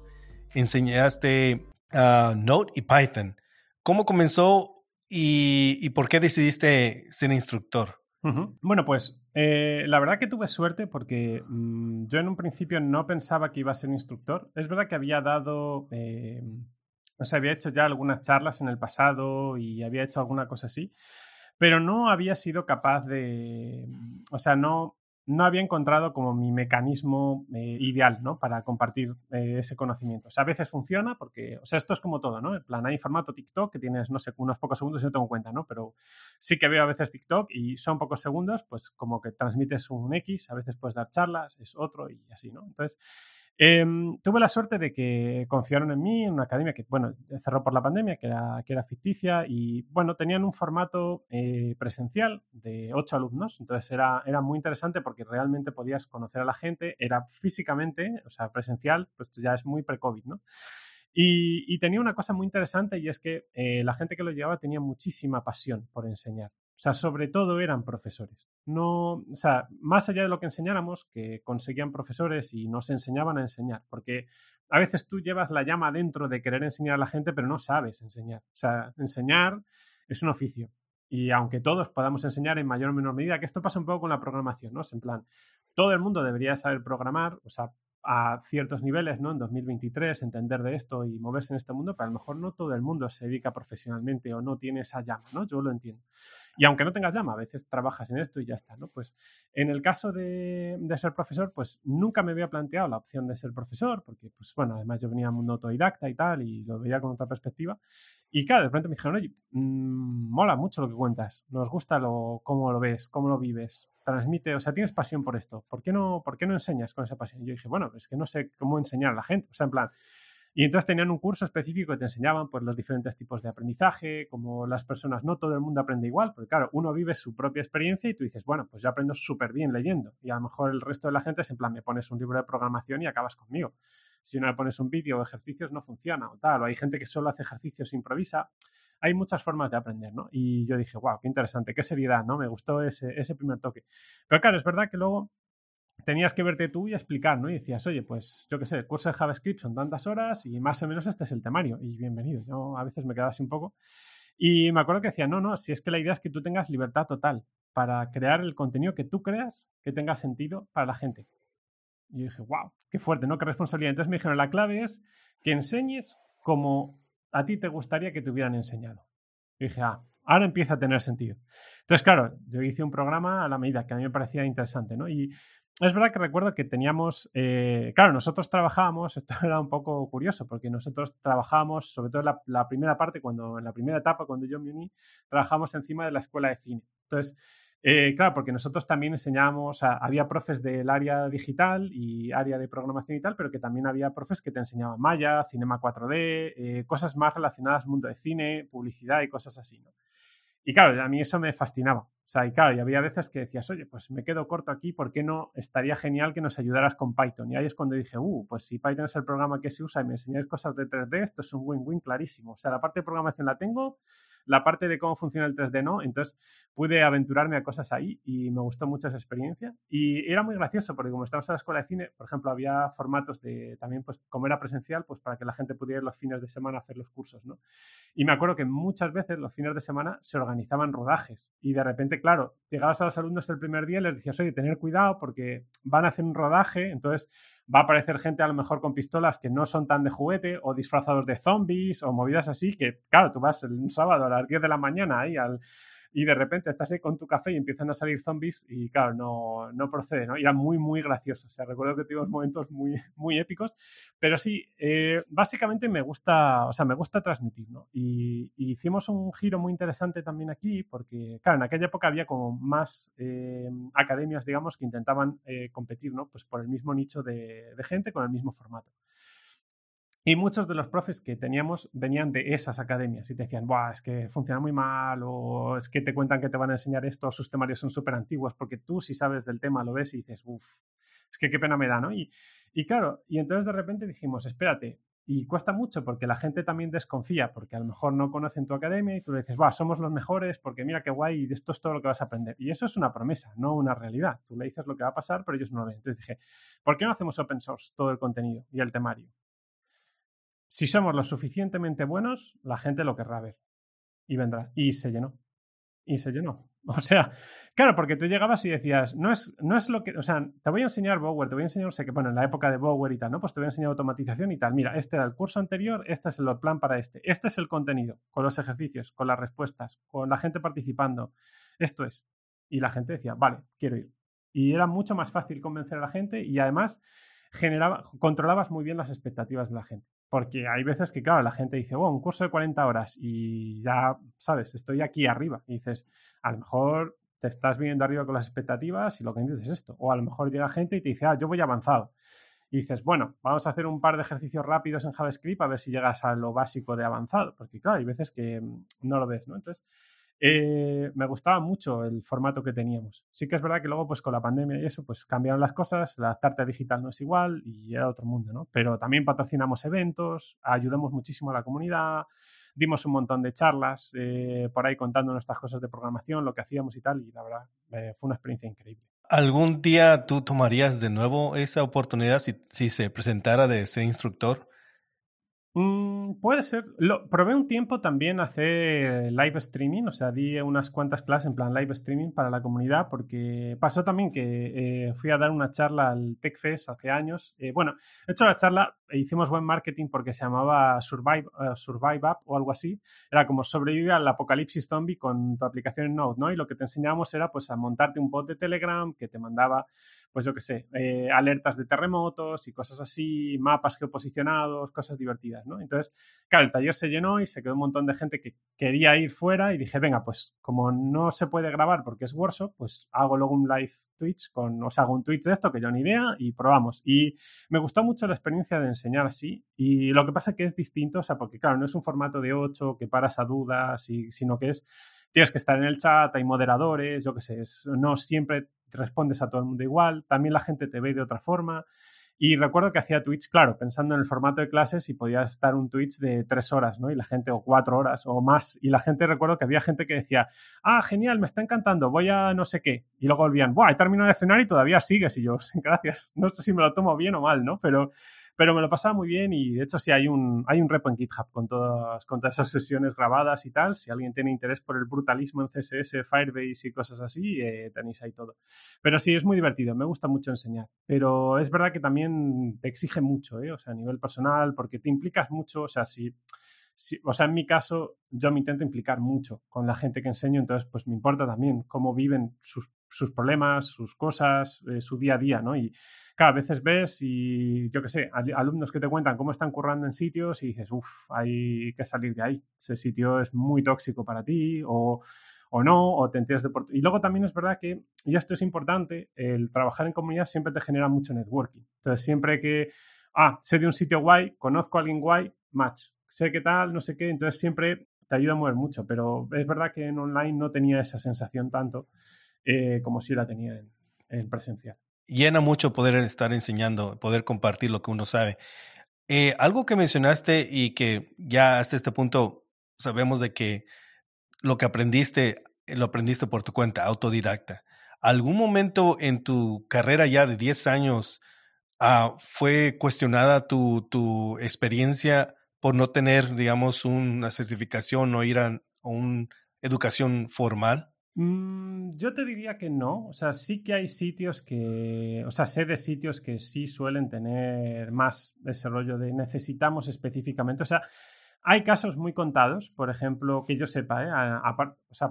hablamos de carreras ya pues más de 10 años o 15. O sea, en mi caso, yo por ejemplo ahora soy principal engineer, entonces mi rollo es individual contributor, o sea, no llevo personas, no hago management de gente, sino que simplemente trabajo así. También es verdad que mi background, yo hago lo que se llama fire, o sea, eh, bomberas a service, como fireman as a service. Básicamente lo que voy siempre es a resolver cosas muy concretas, problemas muy específicos. Entonces, para mi ámbito de trabajo no he visto ese problema. Sí que lo he visto eh, en algunos sitios, pero es verdad que son más consultoras y cosas así muy old school o que tienen un requisito porque por contrato es así o porque tienen una subvención estatal o cosas así, tienen que tener en ingenieros titulados por lo que sea, pero son los menos. Yo en la mayoría de los sitios eh, suele ser siempre una prueba por valía. O sea, es decir, siempre, aunque seas contributor de Node, eh, sueles tener que hacer una prueba de código igual. ¿eh? Yo sigo haciendo pruebas de código y esas cosas si quiero irme a un sitio. Y, está bien, o sea, te quiero decir, creo que si demuestras en una prueba de código tus skills técnicas, pues ya es un primer check. Es verdad que a veces también esto da para otra charla entera, o sea, otro, otro podcast entero, ¿no? Eh, otro capítulo entero, el, hablar de cómo son las pruebas técnicas y qué hacemos bien y qué hacemos mal de muchas pruebas técnicas, pero es verdad que yo entiendo que por un lado tienes un fit cultural, que tampoco es algo que te acredite una educación formal o no formal, o sea, hay fit cultural o no con el equipo, ese es un primer filtro. Y luego tienes un filtro técnico eh, que depende mucho de las personas. O sea, porque, por ejemplo, eh, hay proyectos en los que a lo mejor contratas a alguien que no tiene los skills que tú quieres, pero es una persona que aprende muy rápido. O se adapta muy bien a entornos eh, tensos o que son muy volátiles o clientes que son muy complicados. Pues a veces te interesa más una serie de soft skills, muchas veces, que una serie de hard skills, porque te quiero decir, vale, a lo mejor sabes programar en Java, muy bien, ¿Podrías programar en Python? Pues a lo mejor en N tiempo sí. Y entonces ya es un factor a considerar, pero muchas veces planteamos cosas en plan, no, es que si no sabe Python, aunque lleve 15 años programando, es como, bueno, pues si no sabe Python, aprenderá Python. Te quiero decir, no, no va a ser aprender a programar de cero y cosas así, ¿no? Que muchas veces parece. Entonces, yo creo que la parte de titulitis, ¿no? Digamos, de exigir tanto, eh, yo creo que ya no, ya no se lleva tanto. O sea, no se sostiene tanto en 2023. Igual, igual pasa un poco con con esto de trabajar remote o no remote, ¿no? O sea, antes era como pre-pandemia, era un poco más así, pero hoy en día no tienes tanto problema. Y eso ha abierto, por ejemplo, muchas opciones globales. O sea, que si, por ejemplo, en la zona en la que estás la gente tiene titulitis, eh, aplica fuera. Porque a lo mejor en otro país sí te van a aceptar y no van a tener los problemas culturales. O sea, creo que, o sea, no va a tener esos problemas y esas limitantes, ¿no? Pero es verdad que en algunos trabajos muy concretos, por cosas justificables que tengan sentido, sí exigen eso, pero en la mayoría de proyectos que está, la gente suele esperar que alguien vaya allí y resuelva los problemas. Más que, se involucre y tenga ganas y no genere alergias en el equipo, es lo ideal. A partir de ahí, todo bien, ¿no? No, estoy, muy de acuerdo contigo. Tienes que probar lo que sabes y, y, eso puede ser proyectos, puede ser tu involucración en open source X y entonces ah, eso sí tienen que, tienes que probar que sabes lo, lo, que, lo que dices que sabes. Claro, sí, yo diría también que mm, hay un periodo, o sea, hay, bueno, no, en el resto del mundo me imagino que será parecido, ¿no? Pero en España tienes lo que se llama el periodo de prueba, entonces tienes una serie de tiempo que firmas en el contrato, que puede ser desde, no sé, mínimo unas horas hasta máximo no sé cuánto tiempo, eh, para ver si hay un fit, ¿no? Con esa persona y si no, pues en cualquier momento le puedes decir, venga, no vuelvas, gracias, ¿no? Un poco, o sea, simplificando el despido mucho en ese sentido, ¿no? Y, y es verdad que yo siempre lo que le digo a la gente es, oye, ten en cuenta que el periodo de prueba es para los dos, ¿sabes? Si a lo mejor no te gusta la empresa, también es un momento para irte, porque claro, a veces la gente te dice, no, es un proyecto genial, con un clima fantástico, un equipo maravilloso, y llegas ahí, el equipo está boom completamente, el cliente es horrible, no sé qué, o es un producto que no te gusta, o te dijeron que era otra cosa y de repente llegas y roza tus valores éticos y morales, pues a lo mejor es un momento de decir, no, no, no puedo, ¿no? O sea, es verdad que depende de las circunstancias de cada uno el poder decir, oye, paso de un trabajo a otro y ahora puedo permitir fallar en este y quedarme otro tiempo buscando otro, ¿no? O sea que depende de las circunstancias de cada uno, pero sí que la idea es, piensa que es una entrevista y también cuando entrevistas, ten tus preguntas buenas para, preparadas para la gente, porque a veces no, o sea, como que nos da cosa preguntar a las empresas. Y en verdad, muchas veces si preguntas a la empresa cosas del principio, te ahorras todo el proceso de selección, las pruebas de código, porque no va a haber fit cultural contigo. A lo mejor no ellos contigo, pero ellos con, ¿sabes? Tú con ellos no, pero ellos contigo sí. Entonces, eh, eso también es importante. que yo creo que muchas veces lo olvidamos. A mí me pasó también, ¿eh? que trabajo en sitios que diría, uff, no volvería jamás, o sea, jamás de los jamases, pero yo creo que cualquier persona que lleve un tiempo en la industria te va a decir lo mismo, en plan, vaya error y por qué no fui antes, ¿no? Y también hay veces que estás en un sitio idílico, deja de ser idílico y no lo asumes. Eh, cuesta tiempo, pero sí, eh, es una realidad en la industria. No, los sitios no son estáticos ni las personas. Bueno, hay, bastantes áreas que no pudimos profundizar bastante, pero uh, alguien, como, alguien como tú que ha trabajado en Google, en IBM, en startups, en cybersecurity, en, en varias áreas eh, que comentamos, um, ¿cómo ha evolucionado en tu perspectiva sobre la, la tecnología y la innovación desde de tus comienzos en, hasta ahora? Vale, pues eh, es muy buena pregunta. Eh, yo te diría que sobre todo eh, mi perspectiva personal ha evolucionado mucho en el sentido de que a lo mejor cuando yo empecé veía más tecnología y ahora veo mucho más personas que hacen tecnología. ¿sí? Que cambia mucho el factor tener en cuenta más a las personas o no. ¿no? Entonces, también es verdad porque casi nunca vas a poder trabajar en solitario. O sea, hay casos en los que sí, pero son muy contados.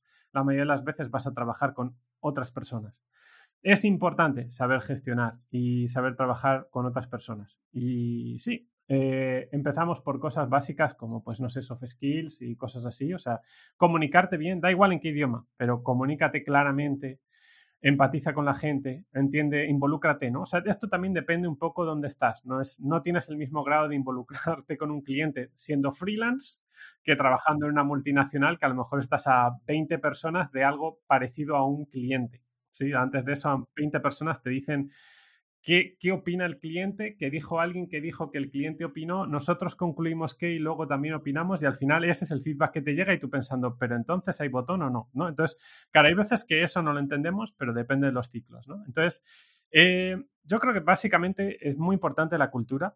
Eh, vayas a donde vayas, eh, tienes que entender bien la cultura. A veces estás en un sitio pequeño y la cultura es horriblemente mala, y a veces estás en un sitio inmenso y es horriblemente mala, y a veces es justo al contrario. Entonces, y esto pasa mucho. Eh, por ejemplo, muchas veces tendemos, o sea, yo siempre pregunto a otras personas que hayan trabajado allí o similar, o si tengo contacto, qué tal es el rollo. Y también pregunto muchas veces en las entrevistas, oye, en la anterior persona que estaba en este puesto, ¿por qué se fue? Porque te da pistas también, ¿sabes? Eh, ¿Cuánto, o sea, cuánto tembleque de ojo tienen? Y tú, vale, sí, perfecto. Es un equipo muy bueno, pero la persona anterior se fue porque nunca podía descansar y tú, suena, suena muy bien ese equipo. Entonces hay cosas así, la cultura es importante, pero es muy difícil entender eh, cuál es la cultura. Yo siempre digo que, o sea, la gente no se va de las empresas, ¿no? Yo creo que la gente deja una cultura atrás o deja un jefe específicamente o una jefa específicamente atrás. O sea, de normal la gente no se va porque sí. Luego también eh, diría a nivel de personas, ¿no? que hay un líder para cada época y esto es importante tanto en una multinacional, aunque muchas veces no, o sea, una empresa gigante no lo vas a notar tanto, pero sí lo vas a notar en una empresa muy pequeña. O sea, no es normalmente la misma persona que empuja el prototipo a la persona que va a hacer las ventas bien y va a consolidar ese equipo y ese producto a 20 años. A veces pensamos que es la misma persona y sorpresa, no. Y muchas de las startups en las que he trabajado han fallado por eso, por un problema de liderazgo, un problema cultural o un problema de no estáis evolucionando junto con el producto. O sea, no, no siempre el problema es, oh, cogimos MySQL y no escaló a millones de rows por segundo. Pocas veces se da ese problema. La mayoría de las veces es, no conseguimos terminar las cosas que nos proponemos, somos incapaces de vender lo que estamos planteando, nadie nos está comprando, hicimos tres pivots y no funciona o la mejor de todas es, todos sabemos que no funcionaba, pero aún así nadie dijo nada y jugamos así, ¿no? Entonces, esa es una parte de cultura y liderazgo que es eh, bastante importante, ¿no? Y también un poco en las startups, y esto pasa a veces, tú cuando llegas a una startup es como, a veces llegas en una fase idílica, esto depende en qué momento llegues, y lo que muchas veces no tenemos en cuenta es que hay muchísimas influencias externas en el gobierno de una startup. Entonces, claro, la gente que mete ese dinero te condiciona a cosas con métricas que a veces tienen sentido, a veces no. Por ejemplo, he estado en sitios donde el producto era bueno, íbamos bien, pero una métrica que necesitábamos era contratar más gente, porque si no contratamos a no sé cuántos y escalamos a no sé qué el equipo, no va a funcionar. Yo pensando, si multiplicas el número de desarrolladores, vamos a tener multiplicado por mil los problemas de comunicación y de cultura.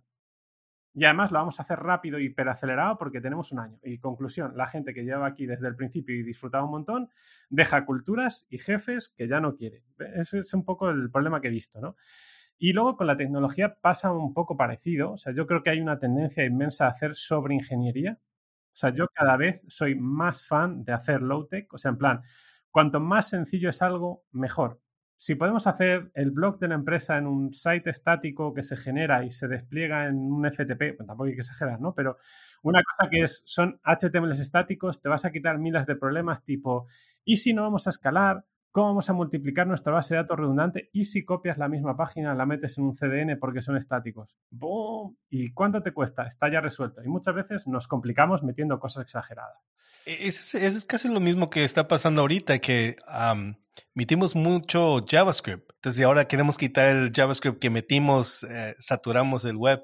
Entonces eh, creo que eso está pasando. Eso está pasando, sí. Yo en 2023 todavía hago páginas web sin React, sin frameworks, con JavaScript para hacer una llamadita y las sigo planteando así. Y cuando la gente dice, no, pongamos Next, y yo, ¿cuál es el problema de hacer una llamada, pintar el DOM en ocho líneas? Cuando ese es el requerimiento del proyecto. No, pero la gente te llega y te dice, ¿y si mañana? Dices, claro, es interesante porque depende cuál es tu visión, ¿no? O sea, no es la misma la visión del easy mañana en una multinacional donde más o menos está garantizado tu puesto que un easy mañana en una startup con prioridades que van de morimos la semana que viene si no tomamos esta decisión o morimos mañana. Entonces, la de semana que viene nos preocupamos la semana que viene. Pues ese es un poco el rollo. Entonces, eh, tenemos mucho hacer sobre ingeniería. Muchas cosas ya están resueltas desde hace muchos años. Hay gente que tiene edge case, o sea, edge cases fascinantes, ¿no? Esto es como cuando te pones a leer un postmortem de AWS o un postmortem de Cloudflare que dices, wow, wow, qué movida, ¿no? Y te quedas así como, es de locos lo que les ha pasado. Y tú pensando, no te va a pasar con tus 200 usuarios activos a la semana. Es que no te va a pasar, ¿sabes? Entonces, claro, muchas veces también cuando la gente dice, lo primero que decidimos en nuestra startup es el stack, y yo pensando, lo primero que hay que decidir es qué producto hay que hacer, y luego qué gente podemos contratar, y en base a eso el stack que piloten. Y ya vamos viendo. Porque si metemos más incertidumbre como no sabemos manejar esta base de datos, pero es súper rápida, eh, vamos a tener problemas. Y, y, muchas veces tienes problemas. Y es un problema, de nuevo, cultural porque la gente que hace esa tecnología se ve muy arriba, ¿no? Entonces, hay un artículo que nunca, nunca pasará de moda, que es el de MacPy Developer, eh, de Coding Horror. Es fantástico la tendencia que tenemos todos a ser hurracas y ir a lo que más brilla, o sea, el pájaro este que busca las cosas que más brillan, lo que más, o sea, de repente deja lo que tiene y va a otra cosa que brilla más, pues si lo haces eso en desarrollo y haces el hype driven development este, eh, acaba mal la cosa. Spoiler, acaba mal, ¿no? Y, y creo que eso pasa también. Creo que hay otra cosa eh, que es importante, o sea, tanto a nivel tecnología como es humano, que es lidiar con la frustración. Yo creo que un basic para programar es eh, gestionar la, frustración. Es, es, frustrante programar, es frustrante trabajar en equipos, es frustrante hacer producto, es, las cosas son frustrantes.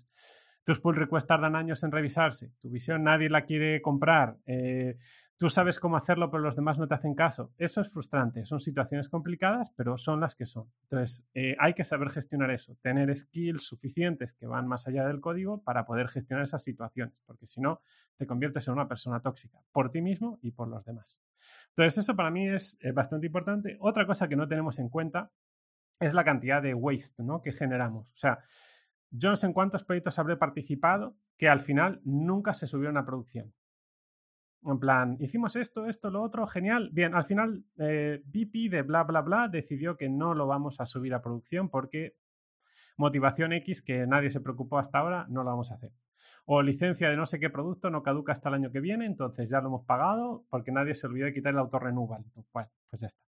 Y así vas haciendo un montón de cosas. Para mí, eh, ese tipo de waste, eh, waste de tipo hacer features que por si acaso, código que nunca se va a usar, crear features que no hemos probado con ningún cliente ni nada para saber que les aportan valor, simplemente las tiramos ahí y luego nadie lo usa, pero lo picaste igual y perdiste un montón de tiempo. Ese tipo de waste, eh, que puede ser desde muy dañino a poco dañino, suma, porque cuanto más código subas, algo peor, más problemas de mantenimiento, más errores va a tener, más piezas se rompen. Cuanto más sencilla es una máquina, yo siempre lo digo, la máquina más sencilla es un clip. A partir de ahí, el clip eléctrico, todos son problemas. Es que es complicado, o sea, ya estaba resuelto. Hay casos donde el clip normal no te vale y usas uno eléctrico, pero para la mayoría de la gente un clip de oficina funciona bien, poco mantenimiento, se oxida, cambias otro, le pones un recubrimiento de plástico, no se oxida, aunque tengas humedad, está, ¡pum!, pensado, ¿sabes? Te quiero decir, pues a la gente le, le cuesta un poco, ¿no? Para mí es un, un, poco eso, ¿no? Y luego diría también, pues eso, no sé, si, yo creo que si estás en una multinacional es muy importante que sepas manejarte lo que, es, lo que son politics, ¿no? Que sepas hacer amigos, moverte, eh, tener influencia, entender cómo funciona la influencia de la gente, porque muchas veces, aunque tengas una jerarquía piramidal de jefes, nunca sabes eh, cómo funcionan las cosas. Entonces, que puedas influenciar en cómo funcionan las cosas te ayudará mucho. Que tengas conexiones te ayudará mucho. Sobre todo, trata bien a la gente, porque la gente que hoy trabaja para ti, mañana puede ser tu jefe. Fácilmente, en otro sitio o en el mismo en el que estás. Pero sobre todo, tener conexiones te va a ayudar mucho, porque el día que tengas problemas, incluso dentro de la misma empresa, para resolver algo específico de tu trabajo, vas a conocer a alguien que hace tres años estaba en tu departamento y de repente va a ser la llave que te va a abrir cosas como que soporte te resuelva los tickets a ti el primero porque te conocen y les caes bien. Pues eso es importante. Es un beneficio para ti y es un beneficio para tu equipo y aporta valor. Es importante también entender qué valor aportas tú en algo, que yo creo que muchas veces no lo entendemos y la gente tiende a pensar que el valor que aporto es las líneas de código que escribo o el número de commits que tengo o el número de casillas verdes que tengo en GitHub o el número de pull requests que reviso al día. Y en realidad la cuestión es, el valor que tú aportas es lo que realmente los demás reconocen como valor, no lo que tú crees que es valor. Entonces, eso hasta que no lo tengas claro, no funciona. Y la única forma de tenerlo claro es hablar con la gente. Mirarle a la gente y decirle, ¿ves valor en lo que hago? ¿Entiendes mi trabajo? ¿O suena a superintendente europeo de demarcación territorial de facturas? Ni idea de lo que haces totalmente prescindible y a lo mejor es esencial lo que haces, pero nadie lo sabe. Pues entonces, ese son el tipo de cosas que tienes que empezar a entender. Y luego también, no sé, yo creo que cuando estás en una startup tienes que entender lo que son las urgencias y las prioridades de las cosas. O sea, es la forma más clara de entender lo que es una urgencia en equipo. Lo que te mata hoy o te va a matar mañana. Eso es la urgencia. Y luego las prioridades. Habría mil cosas que querrías hacer, solo puedes hacer una. Elige bien. Eso se aprende en una startup y está muy bien. Y en cuanto más estés, más aprendes, porque hay más visiones. Entonces está muy divertido. Y luego también te diría que si trabajas solo, que ha sido mi caso durante mucho tiempo en plan freelance o cosas así, pues está muy bien, ¿no? De hecho, eh, está gracioso porque en España el rol de freelance normalmente se conoce como autónomo, ¿no? Entonces, claro, la idea de autónomo es que tú llevas todo tu negocio autónomamente, tú solo, ¿no? Entonces, me encanta esa idea de, oye, el negocio con todas sus letras. Y no solo es hacer código, tienes que hacer facturas, asegurarte que te las paguen, eh, llevar tus impuestos, eh, cosas tipo adulting, ¿no? O sea, en plan, tienes que ser adulto de verdad para hacer estas cosas, que tampoco es que sea rocket science, ¿no? Lo que dice la gente muchas veces, no es, no es tan difícil, pero sí que te requiere un compromiso y un montón de cosas adicionales. Cuando la gente dice, no, voy a hacer freelance y va a ir mejor. Y dices, uff, pues a lo mejor no, ¿no? Pero también hay que experimentarlo. O sea, te que decir, lo más importante es que experimentes. Y luego te diría, si eres consultor, pues también te digo que es muy importante que tengas muchos recursos. O sea, que sepas tanto resolver las cosas que haces como que tengas network y otras cosas. O sea, para mí, por ejemplo, eh, creo que hoy en día todo se le llama consultoría y en realidad no es así. O sea, debería de... Un consultor es alguien que tú traes en un momento dado para resolver una cosa específica y luego se va a ir. Y resuelve esa cosa específica él y no tú o otra persona del equipo que ya está porque no tienes los recursos, el conocimiento, el networking o lo que sea que esa persona te aporta temporal o definitivamente. Pero esa es un poco la idea. Y yo creo que si pruebas todos los palos, te, o sea, haces, haces cosas como trabajar en consultoría, haces cosas como trabajar en producto, en diferentes puntos de tu carrera, porque es verdad, no es lo mismo hacer consultoría de junior developer que hacer consultoría de principal engineer. Igual que no es lo mismo ser CTO de una startup que ser tu primer trabajo en una startup. Entonces, cambia muchísimo. Tú aprendes mucho entre medias, pero es bueno que cambies, que pruebes una cosa, probar una empresa grande y ver cómo funciona y darte cuenta de que hay algo más que tu código y de hecho no suele ser lo más relevante tu código y entender muchas más cosas. Y eso te va a dar mucha sensación de responder a la pregunta de qué valor aporto yo. Y cuando seas capaz de responder eso, da igual en qué entorno estarás, sabrás aportar valor. En el contexto en el que estás, en la urgencia, en lo crítico, en lo que sea.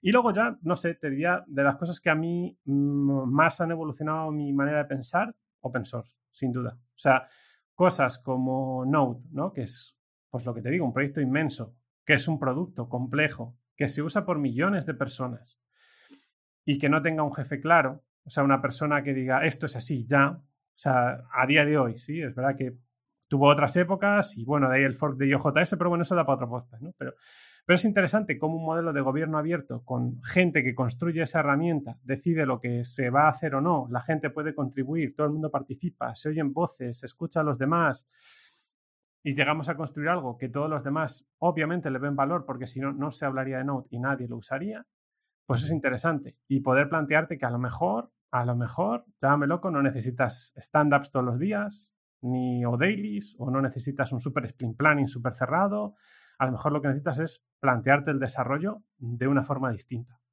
En plan, si todo lo tuvimos súper claro, se podría trabajar de otra forma, ¿no? Y de hecho, es interesante porque hay una tendencia que se llama inner source, que la idea es intentar llevar esa forma de desarrollar open source al código dentro de tu empresa, ¿no? Y está muy guay porque muchas de las cosas básicas con las que empiezan es, ¿y si empezamos a romper silos? ¿Y si de repente cualquier persona puede tocar cosas de infraestructura? ¿Sabes? O proponer un cambio en cómo funciona la aplicación, aunque no sea del equipo de aplicaciones central no sé qué, ¿sabes? Sino esto sobre todo en equipos gigantes. Pues eso es, es bastante, para mí es un hito. Y es interesante que se empiece a llevar eso fuera. Y el modelo funciona. O sea, mira el kernel de Linux, mira proyectos grandes, te quiero decir. Mm, y hay modelos de, y son, y son modelos de gobiernos complicados. O sea, por si tienes en cuenta, por ejemplo, Node, eh, la mayoría de la gente está en zonas horarias distintas distribuidas. Eh, la gente no se reúne síncronamente, o sea, no, no nos reunimos síncronamente mucho. Es verdad que hay catch-ups y llamadas que pues algunos equipos son cada dos semanas, otros a la semana. Se hablan de los topics que son relevantes para hablar. A mí me encanta, por ejemplo, si echamos un ojo al tanto el canal de YouTube de Node como otros de este estilo. Ves cómo funcionan las reuniones. O sea, hay una agenda cerrada de topics, la gente hace unos announcements, habla de esos topics, resuelve lo que sea y termina su agenda. Y terminó la llamada. No es como vamos a trabajar y bla, bla, bla, ¿sabes? En plan, no, no buscas más tareas. Y a mí eso me gusta mucho. O sea, esa, esa manera de entender. Y claro, cuando empiezas a cambiar tu cultura por otra forma de trabajar, es interesante. Pero es verdad que llegar a esto y vendérselo a alguien que no hace desarrollo de software directamente en tu empresa y que toma las decisiones, a lo mejor no es tan fácil. Pero eso es otro, de nuevo, soft skills que tienes que tener claras. Conexiones, gente que te entienda, que aporte valor, se fíe de ti, y que él puede decir, oye, cambiamos nuestro modelo de desarrollo algo así y va a ir bien. Yo te garantizo que va a ir bien. Y claro, porque si no, son, muchas veces son saltos al vacío, ¿no? Pero, pero bueno, yo qué sé, así un poco como perspectiva sería, sería un poco así, pero, pero sí, es importante saber sobre todo qué valor aportas y cómo funciona. Ulises, has dado un montón de sabiduría y creo que es, es los años que has, has tenido ya en esta industria en varias partes ¿verdad? Como instructor y, open source y todo eso. Así que muchas, muchas gracias. Es un placer. Yo creo que nunca profundizamos totalmente en todas las áreas, pero me gustó cómo cerraste, que el valor que uno puede dar, no solamente en el código. Así que, eh, Ulises, muchas gracias por permitirme conocerte y que estoy seguro que la comunidad va agradecer poder conocer de ti y lo que has hecho también. Así que vamos a dejar los enlaces de los que comentamos en este episodio. Así que si están interesados en conocer más de open source, ahí vamos a poner esos enlaces y también cómo pueden seguir a Ulises para que conozcan más de él. Y gracias a todos por escuchar. Nos vemos en el siguiente episodio. Hasta luego. Gracias a todos por escuchar el podcast de Frico Camp en español. Si te ha resultado útil, no dejes de decírselo a tus amigos, ayudará a que más gente lo descubra. Si quieres dejarnos un review de 5 estrellas donde quiera que lo escuches, también será de gran ayuda. Gracias de nuevo y hasta la próxima.